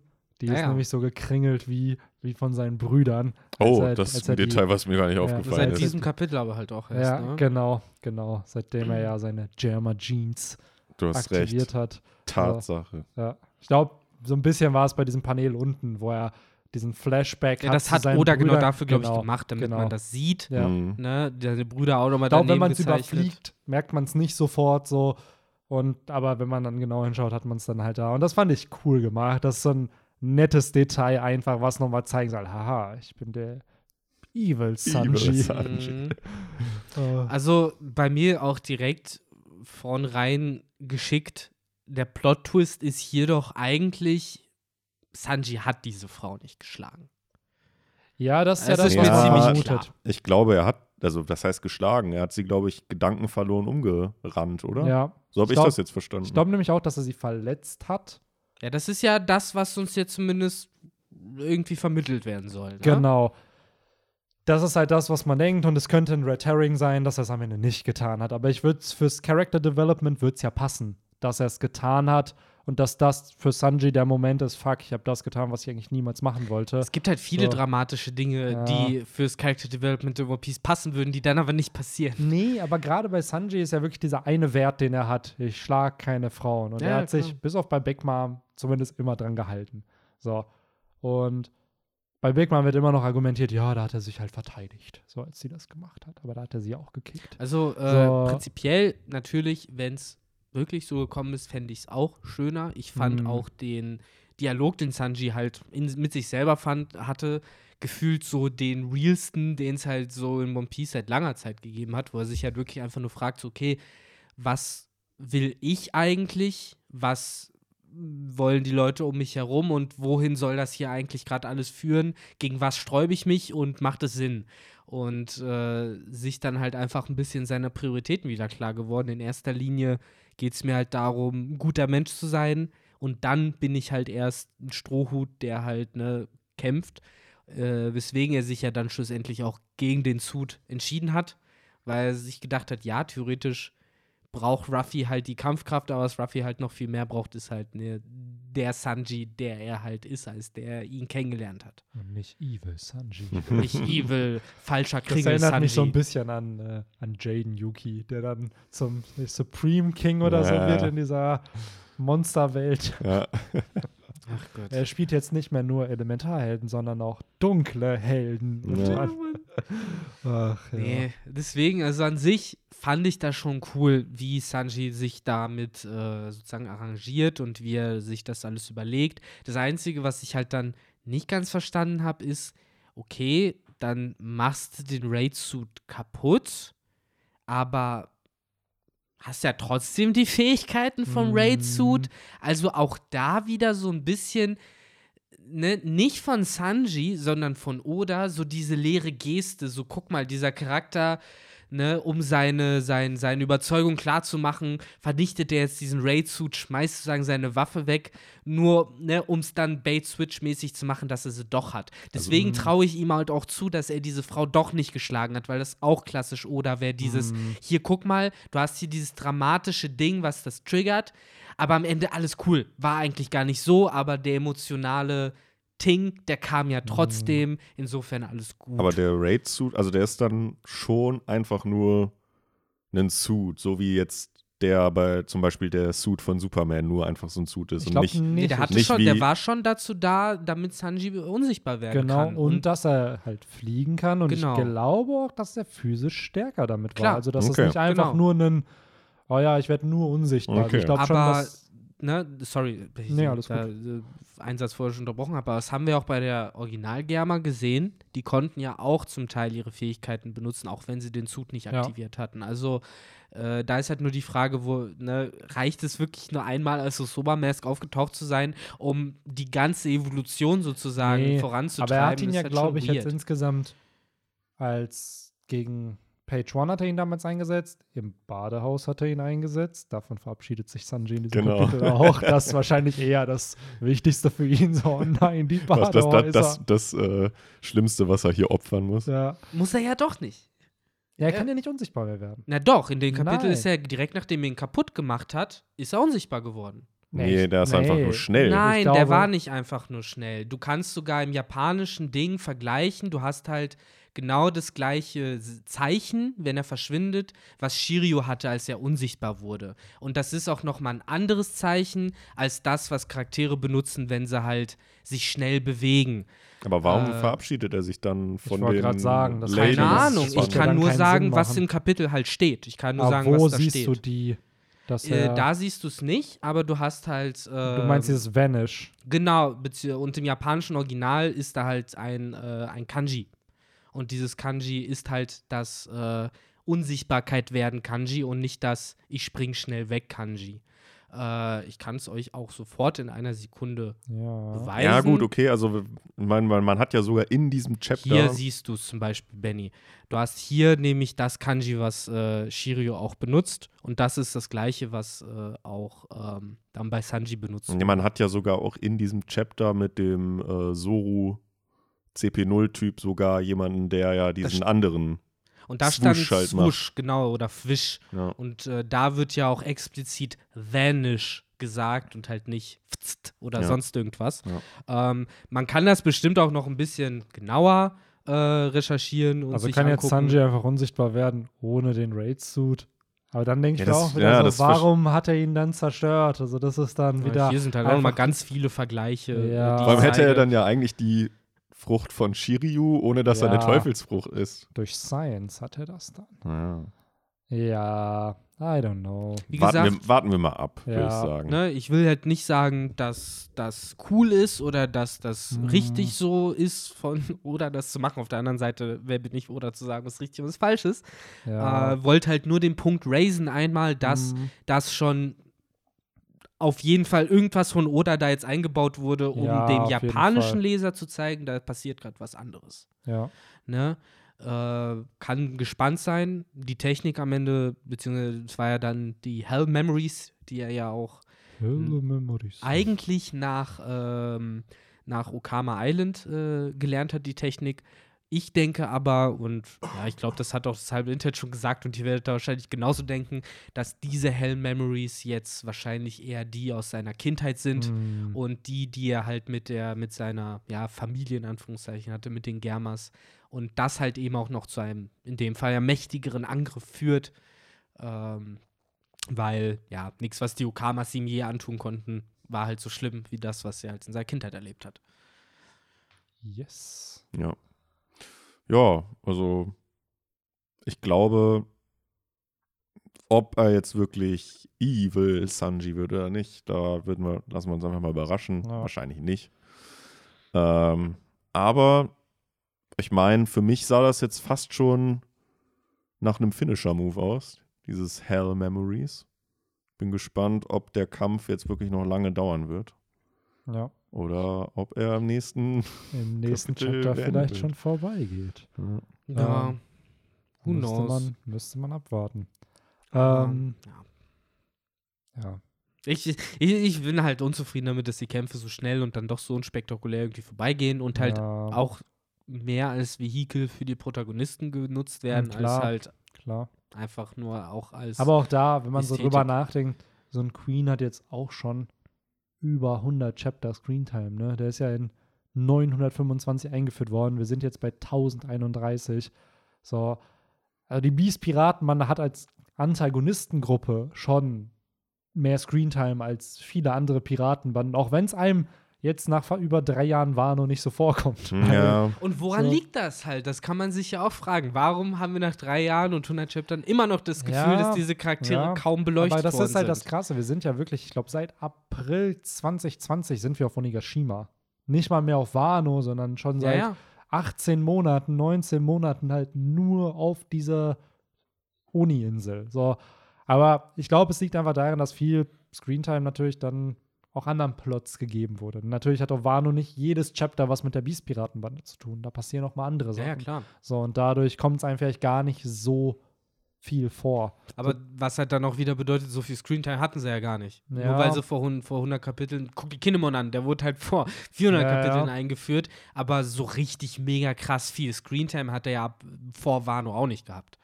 Nur, weil, ne, der ja, war da der ja er ja trotzdem. ab und an immer, ne? Ja, Ja, mein schon. Gott, ja. Kanjuro war auch auf Dressrosa dabei, aber ist vergesslich, was er da gemacht hat. Oder, Ja. ne, Er hat inwiefern- alles sabotiert, Alter, mit seiner Ja, äh, nicht dominanten Hunter und den Kackvögeln und der Ja, Kackleiter, die er da gezeichnet hat. Hm.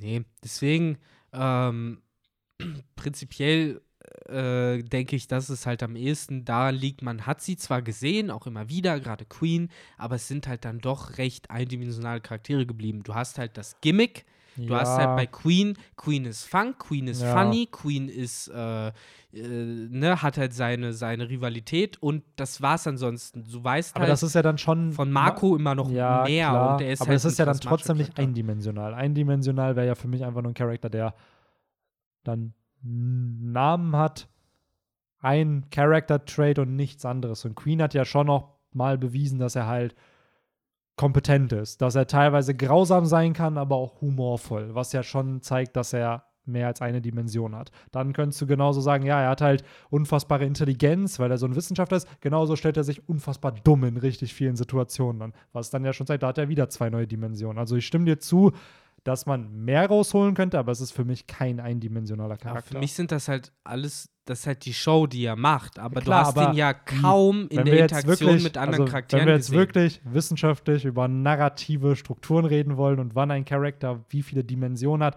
ist es ja oft, dass irgendein Trait ist und dann hat er den Gegenpol davon auch. Das ist eine Dimension, die ein Charakter verfolgt. Und wenn jemand ein Genie ist, gleichzeitig aber auch dumme Aktionen macht, ist das halt die Dimension, die der Charakter hat, weil er den Extremwert von einem Wert verkörpert und den Extrem von dem anderen Wert.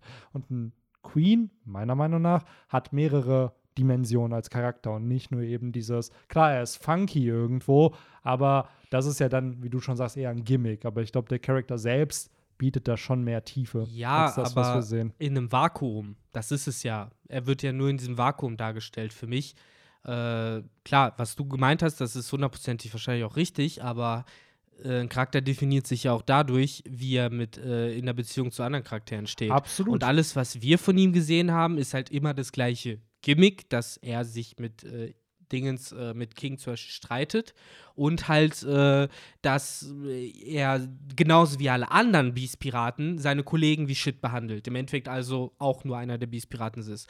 Und im Vergleich dazu habe ich halt das Gefühl, wenn ich jetzt so überlege, gut, was hatten wir so für Antagonisten? Ist halt schwierig, weil die halt oft, da hatten sogar jetzt, um das Gecko Moria Beispiel zu bringen, auf Thriller Bark die Zombies schon auch noch irgendwie mehr äh, Drive und du hast verstanden, ne, warum sie sich so verhalten, wie sie sich verhalten. Bei Queen hast du das nicht. Queen ist einfach so, wie er ist und fertig. So selbst bei Kaido kannst du ja Sachen erahnen, kannst du Mhm. irgendwie ne, Sachen unter der Oberfläche checken, auch wenn wir nie ein Flashback zu ihm hatten. Absolut, aber allein da haben wir gerade bei Queen solche Sachen wie diesen Jerma-Vergleich. Wir wissen ja nicht, ob der mit We oder wahrscheinlich hat er mit Vegapunk irgendwie gearbeitet. Vielleicht kennt er ja auch Caesar. Er hat mit Judge zusammengearbeitet. Dass da einfach sehr, sehr viele Informationen sind über diesen Charakter, die wir vielleicht gar nicht in diesem Arc erfahren werden, sondern dann, wenn es mal um Vegapunk geht, wenn es dann nochmal irgendwann um Judge geht, dass wir dadurch halt diese Infos halt bekommen, die wir jetzt nicht bekommen, weil der Fokus nicht auf Queen liegt, sondern auf dem Kampf mit Kaido eigentlich. Und dadurch Ja, ich meine halt nur, die Diskussion fing ja dadurch an, dass sie meinen, hey, der ist jetzt schon über 100 Kapitel am Start, Ja, ja. wird mal Zeit, den abzuservieren. Ja. Aber jetzt hast du ja praktisch auch selber zugestimmt, nee, eigentlich ist da noch ja, viel mehr. also das ist das eine. Mir ging es eher darum, dass es halt kein eindimensionaler Charakter ist, weil deswegen ist so ein bisschen diese Diskussion für mich entbrannt. Ähm, ich stimme dir voll und ganz zu, es ist ein Charakter, der noch viele Infos eigentlich zu bieten hat, die wahrscheinlich nicht hier verbrannt werden von Oda, einfach damit er noch Infodrops hat, die er bringen kann. Eventuell sagt er ja im nächsten Chapter noch Sachen, wer weiß, aber Auf einer äh, semantischen Ebene verstehe ich dich so. da, wenn du sagst halt, Dimension heißt nur das und Ja. das, was ich meine, ist dann was anderes. genau, genau. Äh, dann ist Vielleicht das reden wir da einfach so. ein bisschen aneinander vorbei, so, aber Für mich kannst du auch Facetten sagen. Ja. Für mich zeichnen sich Facetten eines Charakters hauptsächlich in der Interaktion mit anderen Charakteren ab. So. Weil ein Charakter kann im Vakuum sich verhalten, wie er will, aber er ist ja erst interessant, wenn er mit anderen Charakteren interagiert. Und das hat Queen im Großen und Ganzen halt bisher nicht so richtig gehabt. Das meine ich nur damit. Das haben Ja. sehr, sehr, sehr, sehr viele andere Charaktere bei One Piece besser geschafft. Mhm. Selbst die Dress, selbst auf Dressrosa, die Crew von Doflamingo ist irgendwie sympathischer geblieben. Nicht alle Charaktere von denen, aber ne, da hat Ja. Oda es auch anders aufgebaut. Ja, ich wollte gerade sagen, man darf halt auch da, wir kennen ja auch klar so ein bisschen die Dynamik, aber auch gefühlt irgendwie nicht von eben Kaido, King, Queen und Jack. Ja. So, das ist halt viel zu wenig thematisiert worden. Wohingegen bei Doflamingo, ich würde immer noch behaupten, dass Doflamingo der meistdimensionalste Charakter in, und seine oder Crew ja Antagonist in, in One Piece ist. Weise auch. Der, und seine Crew dann irgendwo halt eben auch. Und da hast du viel, viel mehr die Beziehung Ja. erlebt. Frühestens schon ab diesem Punkt auf Pankasat, wo halt Vergo da durch die Luft sich schießt und er mit äh, Doflamingo quatscht. Und dann siehst du die Dynamik einfach, wie ein Doflamingo da am Strand liegt und Baby Five ihn abschießen will, woraufhin Geladius dann Baby Five Ja. abschießt. Und dann hast du da, hier, wie hieß er? ähm, Lao Ji und äh, diese Yora, die dann da hinten Karten spielen und so voll entspannt sind, wo du schon richtig gemerkt hast, ah, okay, so ein Vibe ist das. Also. Whole Cake genauso. So. Auf Whole Cake hat es Oda auch besser hinbekommen. Ich finde, die, die, die, die äh, Big Mom Piraten sind für mich auch nicht dimensionaler, aber facettenreicher als Mhm. die Beast Piraten. Ein Katakuri, ein Cracker, ein Perospero, die haben viel mehr, finde ich, Charakterisierung erfahren. ja, sie haben auch würd- durch die Interaktion ich wollt grad mit sagen, sich und Interaktion. den anderen Charakteren untereinander. Und ich würde sogar einfach stumpf sagen, die Loyalität. Weil Kaidos Bande basiert ja sehr auf diesem Wert, so ja, Piraten werden sich eh nur gegenseitig oder Allianzen werden sich betrügen. Und seine ganze Bande baut ja darauf auf, dass er der Stärkste ist. So, und sich ihm Leute, die dessen Willen er gebrochen hat, sich ihm die angeschlossen kennen haben. sich manchmal gar nicht so lange. Genau. Wie zum Beispiel die Big Mom Piraten, die eine Fam Family Genau, sind. das ist halt wirklich dann eine Family oder halt auch die Don Quixote Piratenbande, die ja Doflamingo auch als seine wahre Familie Ja, bezeichnet. hier, fucking So. Dingens, wie heißt der denn nochmal? Ist doch in der Doflamingo-Piratenbande geboren, der äh, kleine Fischmenschmann. ja, ja, der, wie hieß der, Dellinger. Dellinger, genau. So, ne, da sieht man, das ist halt eine andere Dynamik, aber das, das sollte einen guten Geschichtenerzähler eigentlich nicht davon abhalten, halt trotzdem irgendwie ne, was Spannenderes aufzubauen, außer Queen und King sind Zorro und Sanji 2.0. So, das ist irgendwie dann doch ein bisschen zu wenig für 100 Kapitel, in denen man sie immer wieder sieht. Da hätte man ruhig mal ein bisschen mehr irgendwie memorable Actions von denen sehen können, außer Absolut. halt dem Musikvideo von Queen, was halt cool ist. Und auch nur im Anime passiert. auch so nur im im Manga Anime ist es halt ein bisschen ist. schwierig umzusetzen gewesen. Aber ja, an sich, Ah, Selbst Ja. Apu zum Beispiel ist ein interessanterer Charakter. Dadurch, dass man mittlerweile genau weiß, wie er funktioniert und sagen kann, okay, ich weiß, warum er Dinge tut. Ich kann empathisch zumindest verstehen, dass er seine eigene Haut retten will und deswegen dies, das, jenes tut. Aber bei Mhm. Queen nicht. Egal. Das ist der letzte Charakter, den ich mit Queen vergleichen will. Äh, ich weiß auch nicht, warum ich mich auf den armen Mr. Funk so eingeschossen habe.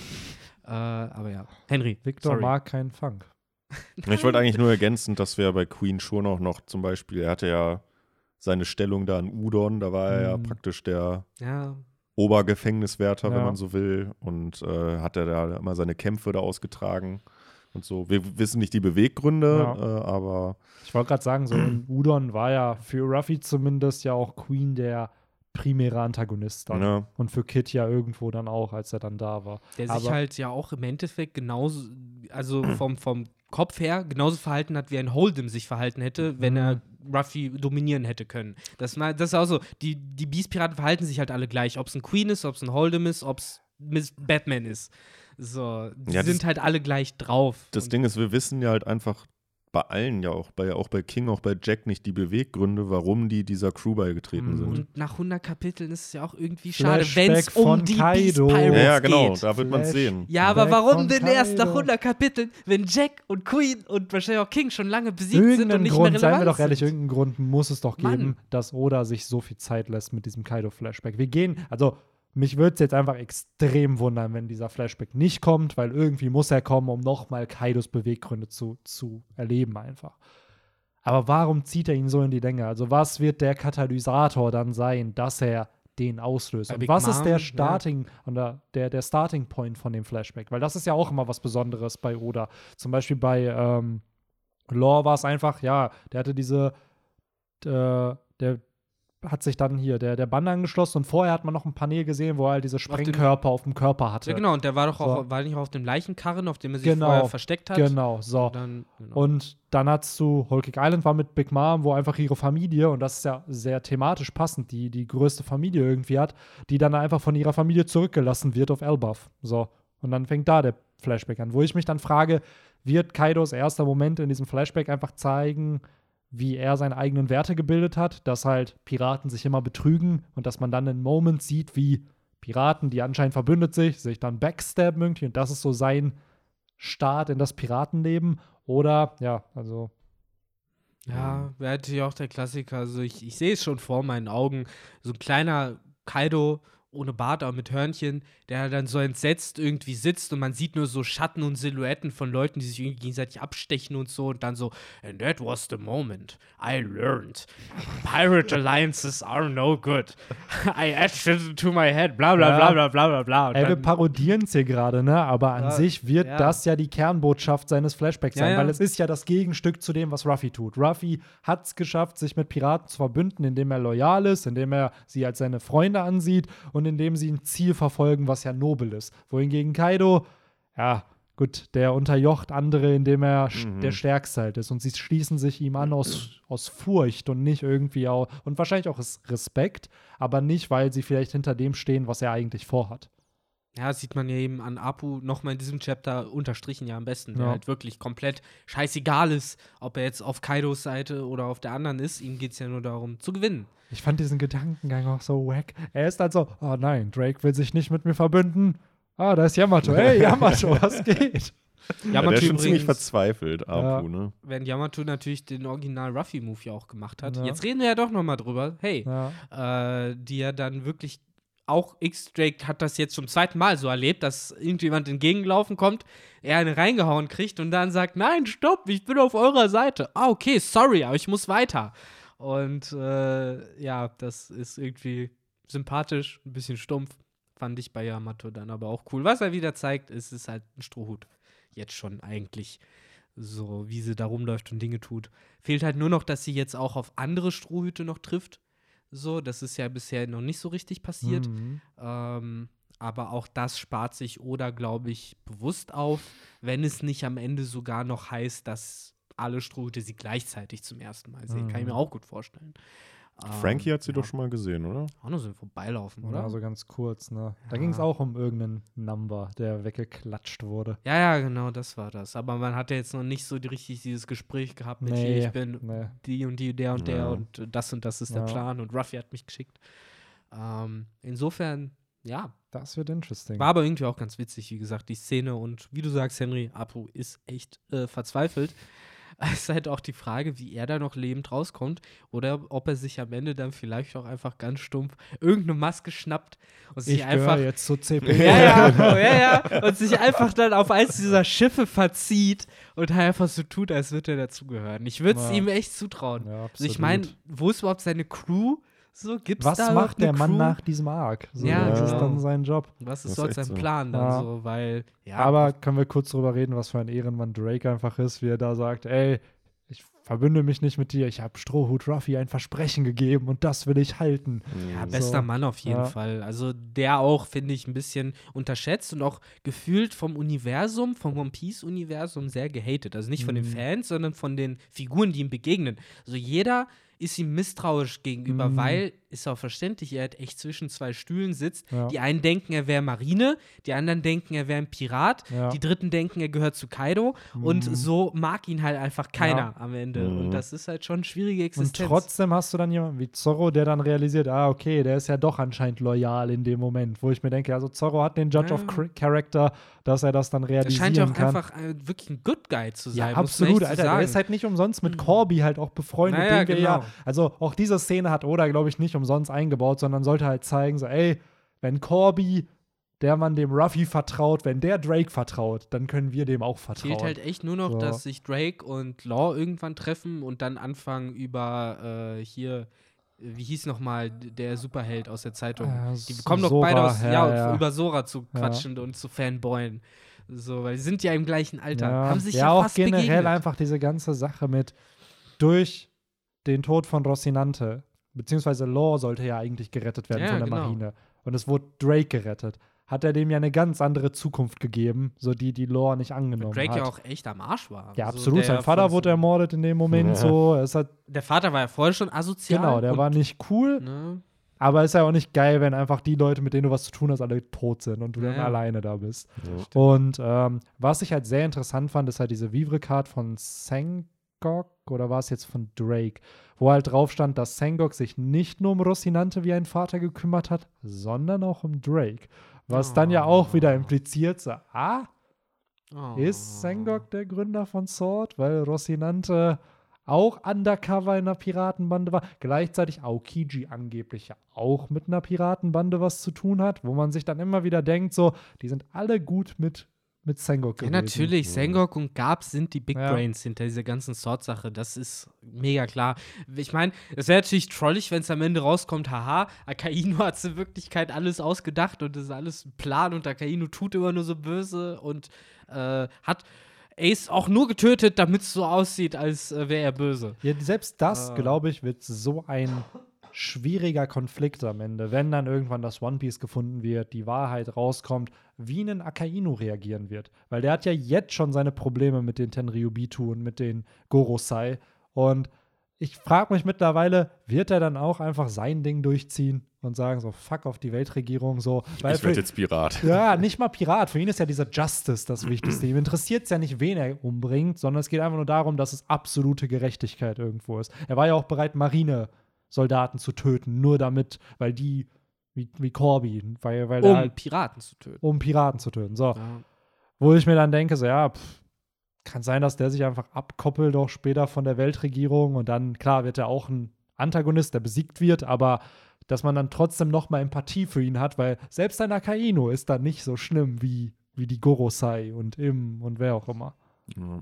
Ich glaube, Ja. es hätte auch echt ein bisschen was Badassiges, wenn man dann irgendwann so Akainu sieht, der da dann steht, ohne Cappy, ohne Mantel, nur in seinem geilen roten Hawaii-Hemd-Anzug und Handschuhen, aber halt mega sauer ist und äh, halt dann irgendwie Action startet. Dann macht er einen so. auf Thaddeus, Krakatower und dann explodiert so sein Kopf. Ja, ich, äh, das hat, finde ich, glaube ich, auch noch mal so was, also Admirale in Zivil, Ja. dieser eh noch mal badassiger. Mann, das muss auch endlich mal kommen. Wir sagen es so oft, dass die Strohbande jetzt endlich einen Admiral noch besiegen muss, bevor es dann mal nach zum ich hoffe, Kizaru sitzt da. Nee, das denke ich mir halt auch. Ich würde mir einfach wünschen, dass Kizaru besiegt wird. Einfach um die Parallele zum Sabaudi Archipel Arc zu haben, um zu zeigen, so, Alter, die laufen jetzt nicht mehr weg. So, die werden noch nicht mehr getrennt, sondern jetzt, 600 Chapter später, können sie es dann doch mit einem Admiral aufnehmen. Was narrativ auch passen würde, weil 600 Kapitel sind dann einfach 12 Jahre, 13 Jahre, die dann vergangen sind seit so einem Moment. Es ist halt nur die Frage, wer dann halt noch die Kraft dafür hat. Weil Also Zoro jetzt- wird bewusstlos sein nach der, na, am Ende gegen King. Ruffy wird Ja, eh ich meine jetzt auch nicht, sein. ich meine jetzt auch nicht Wano, sondern man fragt sich halt, wer könnte jetzt noch ein Antagonist von Ruffy werden nach diesem Krieg? Und das Einzige ist halt ein anderer Kaiser oder ein Admiral. Mhm. So mehr kann es ja nicht sein. Und Nur in was daher- für einem Setting. genau, in was für einem Setting wird man es einbauen? Das ist halt die Frage. Ähm, Ich meine, der, könnte halt theoretisch so random äh, auftreten wie damals Aokiji. ja, Aber Das ist es halt. Also, ich glaube, das wird auch ein schwieriges Ding, so, weil zum Beispiel Ruffy hat ja Oda in diesem Arc ja größtenteils rausgeschrieben bis zu diesem Krieg, weil er war erst, waren sie da, dann hat er gegen Kaido verloren und dann ging es nach Udon, wo er dann bis sechs Chapter vor dem Ende des Akts war Ich Ruffy weiß, da Ich will gar gefangen. nicht gezählen, wie So. oft Ruffy in dieser Staffel schon rausgeschrieben wurde. Im Moment ist er ja auch gefühlt rausgeschrieben. Ja, ja. So, der ist ja jetzt erstmal da auf dem Dach und wir wissen nicht, was da passiert. Und Kämpfen. davor war er ja, ist er runtergefallen und da hat es ja auch zehn Chapter gefühlt gedauert. ich schwör's dir, er er fällt einfach noch mal runter. Das passiert, Ganz ja, das ehrlich, ist ja das Geile. Ganz ehrlich, das wäre so ein Filler-Ding. Oh, fuck, wir Ja. müssen 10 Minuten expenden. Ja, er fällt. Oh, er ist oben angekommen und fällt noch. Das war ja mit dem Davy Back-Fight. Da gab es doch im Anime einfach dann zwei Runden. Ja, und die ja. zweite Runde war dann der Filler. Hm. So, wo du auch denkst, Alter, why? Ja, also der geile Move, den Oda ja gebracht hat, ist, er hat ja Tension dadurch aufgebaut, dass man nicht gesehen hat, was Ruffy da macht.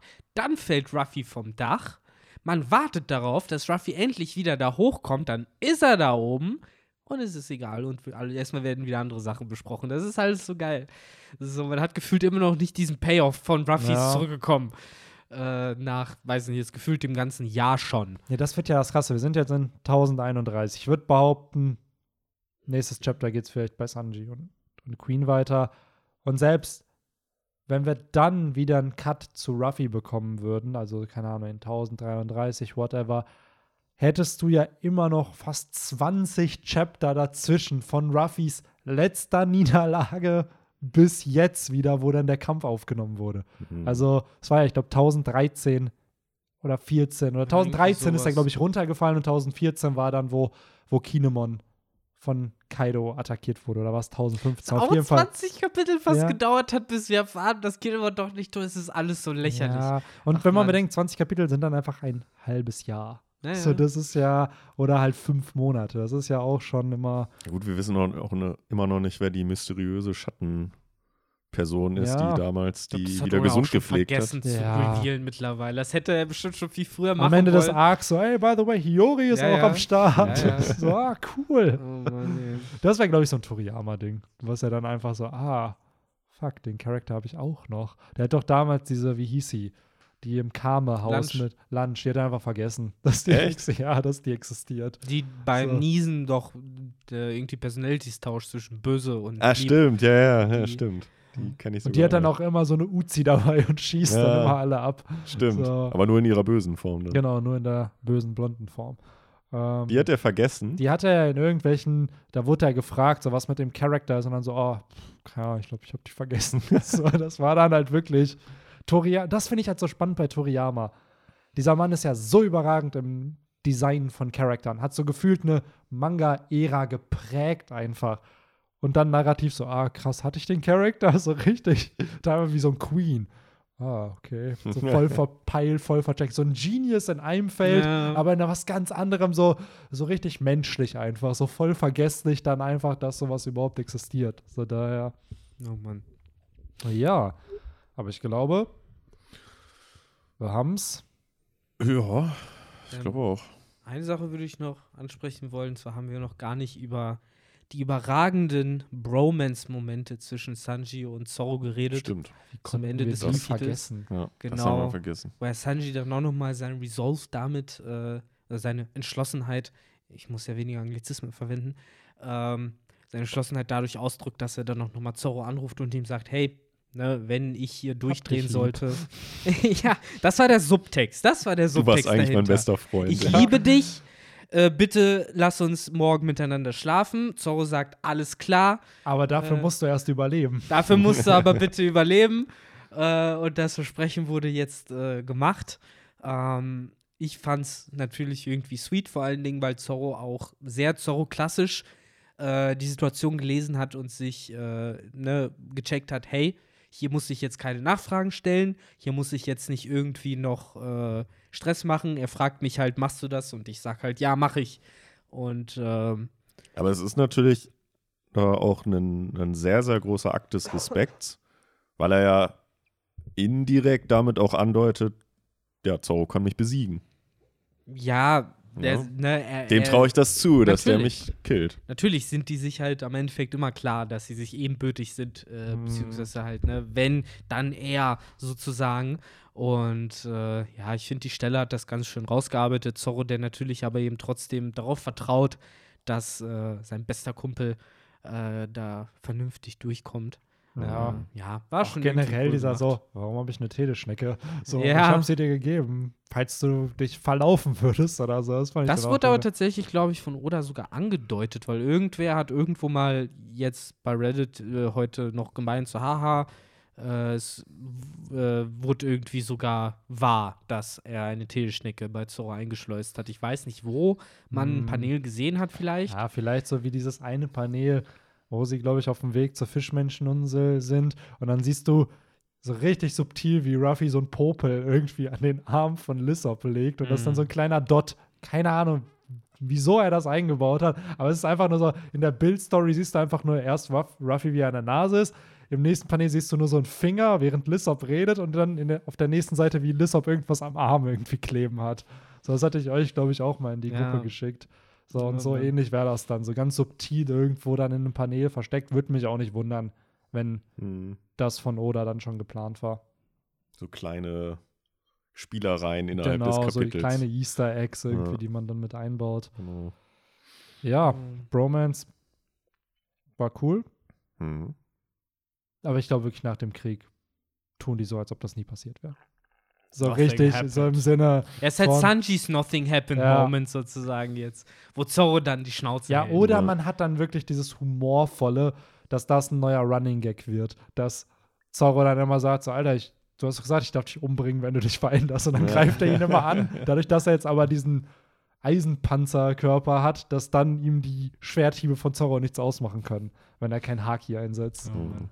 Ja, ist halt auch die Frage, ne? Wie viel von den Kräften hat Sanji am Ende noch des Alle. Arcs? Alle. Alle und unter Kontrolle. Bestimmt. Also, Das war schon ziemlich OP. aber ich meine, am Ende des Tages, was spielt es denn für eine Rolle, wenn man sagt, er hat die Kräfte von denen und ist wahrscheinlich eh individuell auch noch stärker als jeder der einzelnen Germa-Brüder, dann ist es ja eigentlich nur noch eine Haarspalterei, ob du sagst, der hat jetzt 100% der Germa-Kräfte oder 60% der Germa-Kräfte. Er ist halt fucking kräftig. form. Ja, aber ich meine, also dieser Eisenkörper ist schon ein bisschen übertrieben, finde ich. Dass er jetzt mal sich meinetwegen noch weiter unsichtbar machen kann oder einfach ultra schnell bewegt. Wir werden es ja irgendwann sehen, was es ist. Und halt seine äh, Feuerkicks jetzt vielleicht noch ein bisschen stärker hinbekommt als sonst. Also, also mehr Flammen manipulieren kann, was weiß ich. Das, äh, damit kann ich leben, weil auch Sanji braucht immer wieder Upgrades und Power-Ups. Aber jetzt so ein Eisenpanzer, sodass ihn halt so gesehen nichts mehr treffen kann.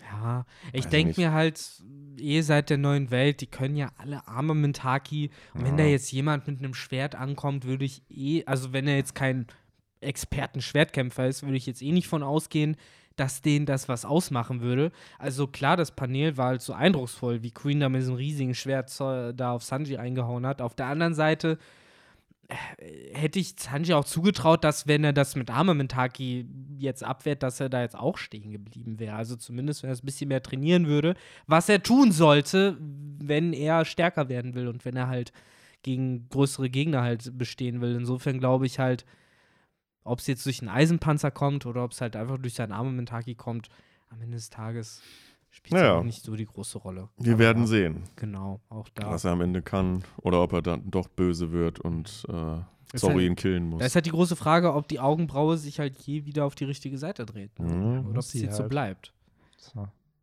Das ist erst so die, wie war es bei Flint Hammerhead, ja immer die böse Verwandlung von diesen Viechern und einmal die Mhm. gute. Und jetzt ist Sanji gerade noch in seiner Evil Form und dann muss er halt wieder, muss die Augenbraue wieder auf, Mann, ich will jetzt ein W wie Wambo-Vergleich machen, aber dass die halt wieder schön umgedreht werden muss. Ja, das ist halt Dann- im Moment das Skull Greymon sozusagen. Ja, genau. Der muss dann zu Metallgrämon werden. Ja. Oh Mann. Ja, wobei ist es eher, glaube ich, äh, Black War Greymon zu War Greymon. Muss man auch sagen. Ein bisschen kultureller ist Sanji schon drauf. Nicht komplettes Monster. Ja, hier im Black War Greymon mit seinem was Nihilismus von seiner Frage ums Ja, genau. Leben. Das passt So, auch viel besser. so, Dieser pseudo-philosophische Ansatz, den Sanji auch gerade da fährt, das ist, ich bin ein macht viel mehr schwarzes Sinn. Turm-Digimon, aber warum habe ich Gefühle? Kannst du mir Gefühle erklären, Cody? Äh. Ach, ey. Ach Gott. Das war, das Ja. war cool gemacht. So als Kind viel zu deep irgendwie, als dass man es Ja. versteht. Und dann denkt man sich so, ah, okay. Nee. Ansonsten die paar halben King-Paneele, die man gesehen hatte, waren natürlich Mhm. mal wieder Ambrosia für die Augen. Jo. Denn es ist schon ziemlich badass, was da abgeht, wie die sich Ja. da, wie, wie King da Zorro bearbeitet und sowas. Also auf den Kampf bin ich auch nochmal gespannt. Ja, also da frage ich mich echt, wie will Zorro halt einen Fluggegner besiegen? So, dass der Mhm. den da halt auch, weil King has the high ground. Der ist halt am Fliegen und Zorro kann zwar irgendwie seine Attacken einsetzen, dieses, diese Luftwellen, Druckwellen, whatever, die auch Falkenauge drauf hat. Also ich schätze mal, dass Zorro sowas auch kann. Hat er, glaube ich, sogar, hat er das gegen Pika eingesetzt? Hier, nee, gegen Pika hat er auf jeden Fall, also gefinisht hat er ihn mit einem Haki-Angriff. Ja, stimmt, aber gegen, äh, gegen Er Hawkins hat er ja eine Druckwelle genau, er eingesetzt. kann das und, schon. Genau. Aber So. ich glaube, dass der Kampf darauf hinausläuft. Ich meine, King greift ihn ja an. Ja. Dafür kommt er ja näher. Und das wird wahrscheinlich so, so ein Ding sein. Fürs Black Sword ist es vielleicht. vielleicht. Mein Gott, es, der Podcast geht schon lange, Leute. Sorry. Äh, ein Knoten in der Zunge. Ich sage, fürs Black Sword brauchst du ja auch vielleicht mehr als nur das Armamentaki. Du musst ja auch irgendwie das Schwert spüren, das Schwert schmecken, mit dem Schwert äh, zu Abendessen ausgehen. Das, Schmer das Schwert waschen. genau, das Schwert waschen. Nochmal zu Äh. Bett legen, ne? So mit so einer Ja, wie, wie der Marmor in der Spongebob-Folge. Spongebob, die Mama. Genau, so muss den Marmor schmecken. Und muss ihn äh, ablecken. so äh, vielleicht noch mit dem Schwert, dass es halt dann die Mischung ist aus Armament Haki und Observation Haki. Ja. Und das Observation Haki ist ja dann auch das, was Zorro helfen könnte, die Angriffe von King vorherzusehen Ja. und abzuwehren. Ja, falls wir, das wäre halt wieder cool, weil ich muss sagen, das war immer noch einer der unter anderem coolsten Zorro-Moments, wo er dann halt dieses Schneiden ohne zu spalten. und Ja, dann hast du halt genau. diese wirklich, so diese, wie funktioniert das? Bla, und dann hast du Flashback-Sequenzen, wo Oh. Sachen gezeigt werden und dann bedeutet das Schneiden ohne zu spalten, die Seele zu spüren. So, und dann spürt er so dieses, da liegt mein Schwert. Holt das und dann und dann ist Mr. One besiegt worden. Wo ich mir dann denke, kriegen wir hier auch wieder so ein sehr, falls, falls diese Black Blade-Thematik hier kommen sollte äh, gegen King, kriegen wir dann wirklich wieder so, so einen pseudophilosophischen Zorro, der sich dann an irgendeine Lektion von Koshiro erinnert, die er ihm gegeben oder von Falkenauge, der ihm dann gesagt hat, ja, du musst das und das machen und dann lernt Zorro halt eben Ich dachte genau eigentlich, wir wären für weirde Schwertkampf-Esoterik auf Wano. So insofern, das. Ja. das ist dafür, Vielleicht wofür wird ich auch meinen einfach- Namen in die Liste Vielleicht eingetragen wird habe. er auch einfach ein paar Räucherstäbchen nehmen, die einfach in so eine Flasche tun, die ein bisschen einatmen und dann, Und dann noch so eine esoterische Musik, Ja. so eine Flötenmusik im Hintergrund. Dann in dem Moment kon- kommen Apu und, und Drake für so zwei Paneele zu dieser Situation. Apu macht ein bisschen Mucke mit seiner Teufelsfrucht, sorry, und dann hast du das.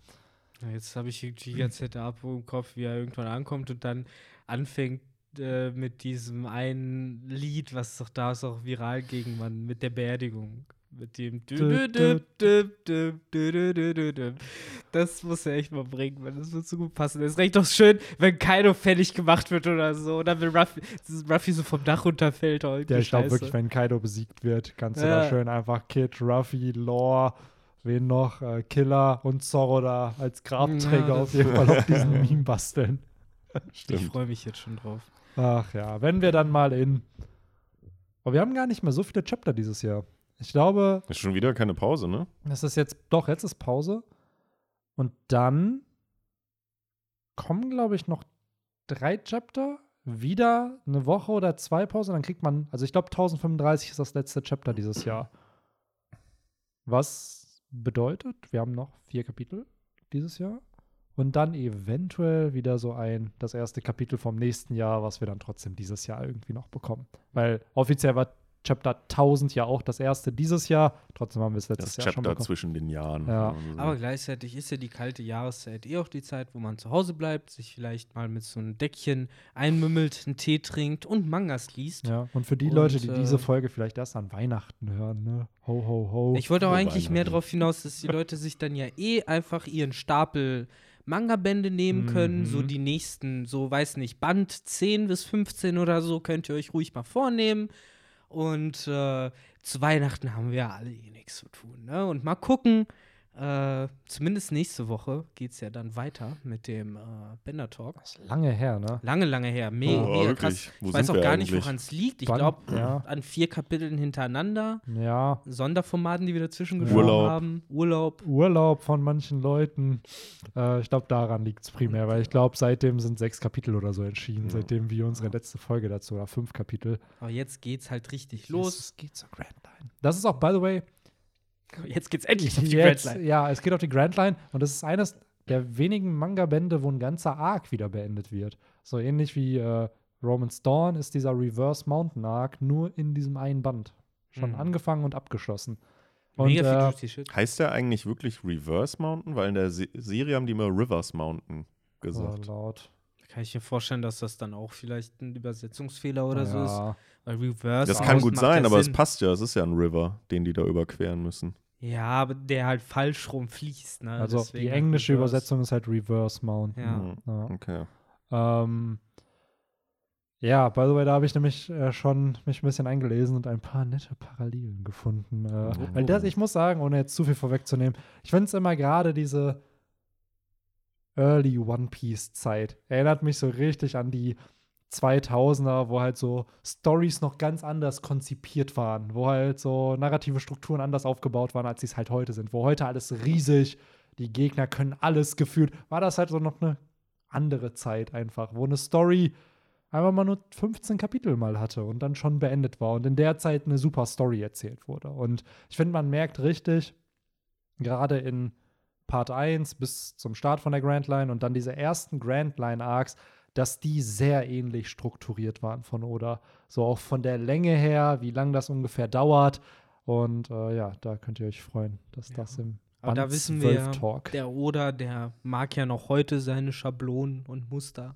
Absolut. sozusagen, Und Callbacks. Und auch da, ich glaube, wenn wir jetzt diese nächsten 10, 8, 9 Bände besprechen, merkt man schon, wie viel Groundwork oder legt für zukünftige Arcs und teilweise auch einfach, wie er Stories aufbaut. Ja, wir kommen jetzt ja tatsächlich eigentlich in diese zehn Bände, die bilden so ein bisschen das Knochenmark von One Piece. Ne? Da wird viel Lore aufgebaut. Genau. Da wird viel erwähnt und nie wieder angesprochen. Genau. Ich glaube, das Äh, war auch so eine Zeit, wo ja. dann auch irgendwo klar war, okay, One Piece ist beliebt genug, dass es nicht abgesetzt wird. So, und dann wurden da ja wirklich, spätestens nach Alabasta, wurde ja das Worldbuilding noch mal Ja. größer gemacht. Und da wusstest du, ah, okay, da gibt es also viel, viel mehr Geheimnisse, von denen man bis heute immer noch nichts weiß. Genau, deswegen so die ersten Szene haben wir jetzt abgeschlossen. Ja. Das war so die Kindheitsphase. Und jetzt kommen wir 10 bis 20. Das ist so der juicy Teil, wo viel angelegt wird, wo viel später irgendwann mal noch gepayofft wird. Absolut. Und Carlson, by the way, die haben es jetzt letzte Woche oder vorletzte Woche angekündigt, die hauen jetzt so Sammelboxen raus. ja, perfekt. Mit, äh, da hast du wirklich Band 1 bis 12, also diese East Blue Saga, kannst du dir dann direkt mit so einem Sammelschuber dann noch holen. Ja, Und, hier, äh, Carlson, give us money. Ist ja, Ja. hier jetzt mal die beste unbezahlte Werbung. uns, gib uns einfach Free Manga-Bände, das reicht mir auch schon, ey, die man dann vielleicht verlosen kann oder so. Ähm, aber ja, das finde ich ja ganz cool, weil bei Yu-Gi-Oh! auch äh, sind die Massivbände fangen jetzt an. Äh, also von den, der erste Massivband mit den OG drei Manga-Bänden ist jetzt halt auch bei Carlson wieder draußen. Also Das wird ist dann das so ein dicker Klopper oder was? Genau, es sind halt drei Bände in DIN einem A4 dann. dann, ne? DIN A4. Mm, Oder auch Nee, so nee, ich glaube, ich glaube, klassisches Taschenbuchformat. Ähm, das ist halt auch wieder cool, weil ich glaube, die OG Yu-Gi-Oh! Dinge haben sie gar nicht mehr so richtig im Sortiment. Also ist Hm. das wieder so die Möglichkeit, dann Yu-Gi-Oh! zu erleben. Ähm, Finde ich cool, weil ich glaube, One Piece Massivbänder werden erst kommen, wenn, wenn One Piece durch ist, sodass man es dann nochmal Ja, re-released. Dann kommen die irgendwie. Steelbooks, die Genau. Tinboxen und was es nicht alles gibt. Die gibt's aber bestimmt doch jetzt schon. Ja, bei ge- also die in der englischen Version gibt es wohl auch da schon solche Sammeldinge, aber halt bei uns, Carlson macht das halt nicht. Die machen es dann, glaube ich, wirklich, wenn es abgeschlossen ist, weil Da du verkaufst ja eh, genau, weil die Einzelbänder verkaufen sich auch gut. Wenn du komplett One Piece haben willst, zahlst du ja über ja, 600 Euro, ne? So, und Mhm. die Doppelbände oder Dreifachbände sind dann ja günstiger. Die kosten dann ja dann vielleicht nur 10 Euro statt Mhm. 19 oder 19,50. Macht halt schon Sinn, die Einzelbände dann noch zu verkaufen, solange es halt noch läuft. Ne? Ja. Ja, mal schauen, äh, was da noch kommt. Auf jeden Fall Band 12 nächste Woche. Und äh, Zehn. Oder Nee, ist es 12. schon längst raus, je nachdem, wann ihr es halt bei hört. Band 12. Nee, wir sind doch jetzt bei Band 10. 12. Bei Kapitel 100. So. Ja. Und Band 12. Das ist halt, ja, ist ein bisschen verwirrend, ne? Man denkt immer, dass in jedem Band zehn Kapitel Nee, drin sind. Das ja, ist halt, ist, ich das war ist leider- sind es, glaube ich, meistens auch, aber dadurch, dass der erste Band nur sieben Kapitel, acht Kapitel drin hat, weil das erste ja länger ist, hat man da halt entsprechend. Band 12 ist dann, Nee, war ich nur ein Ja. bisschen verheddert. Deswegen dann, dann halt jetzt Band 12 bis 22 wird Ja. der Juicy Teil. Nicht 10 bis 20. Vergesst, was ich gesagt habe. Alles wen interessieren schon Band, 9, Band 8 und 9? Da war nichts Juicyes dabei. Doch, die waren ziemlich gut. ähm, hört euch Hört die alles Podcasts noch, dazu. Hört's euch Genau. einfach noch mal komplett an. hört euch alles an. Ähm, ja, dann würde ich sagen, äh, wir machen den Sack zu. Ich habe äh, Victors Catchphrase einfach jetzt mal geklaut. Ähm, äh, ja, war ein toller Podcast. Hat wieder sehr, sehr viel Spaß gemacht. Äh, Auf Jedi. yes. Yes, ansonsten bis zum nächsten Mal. Ja. Ja.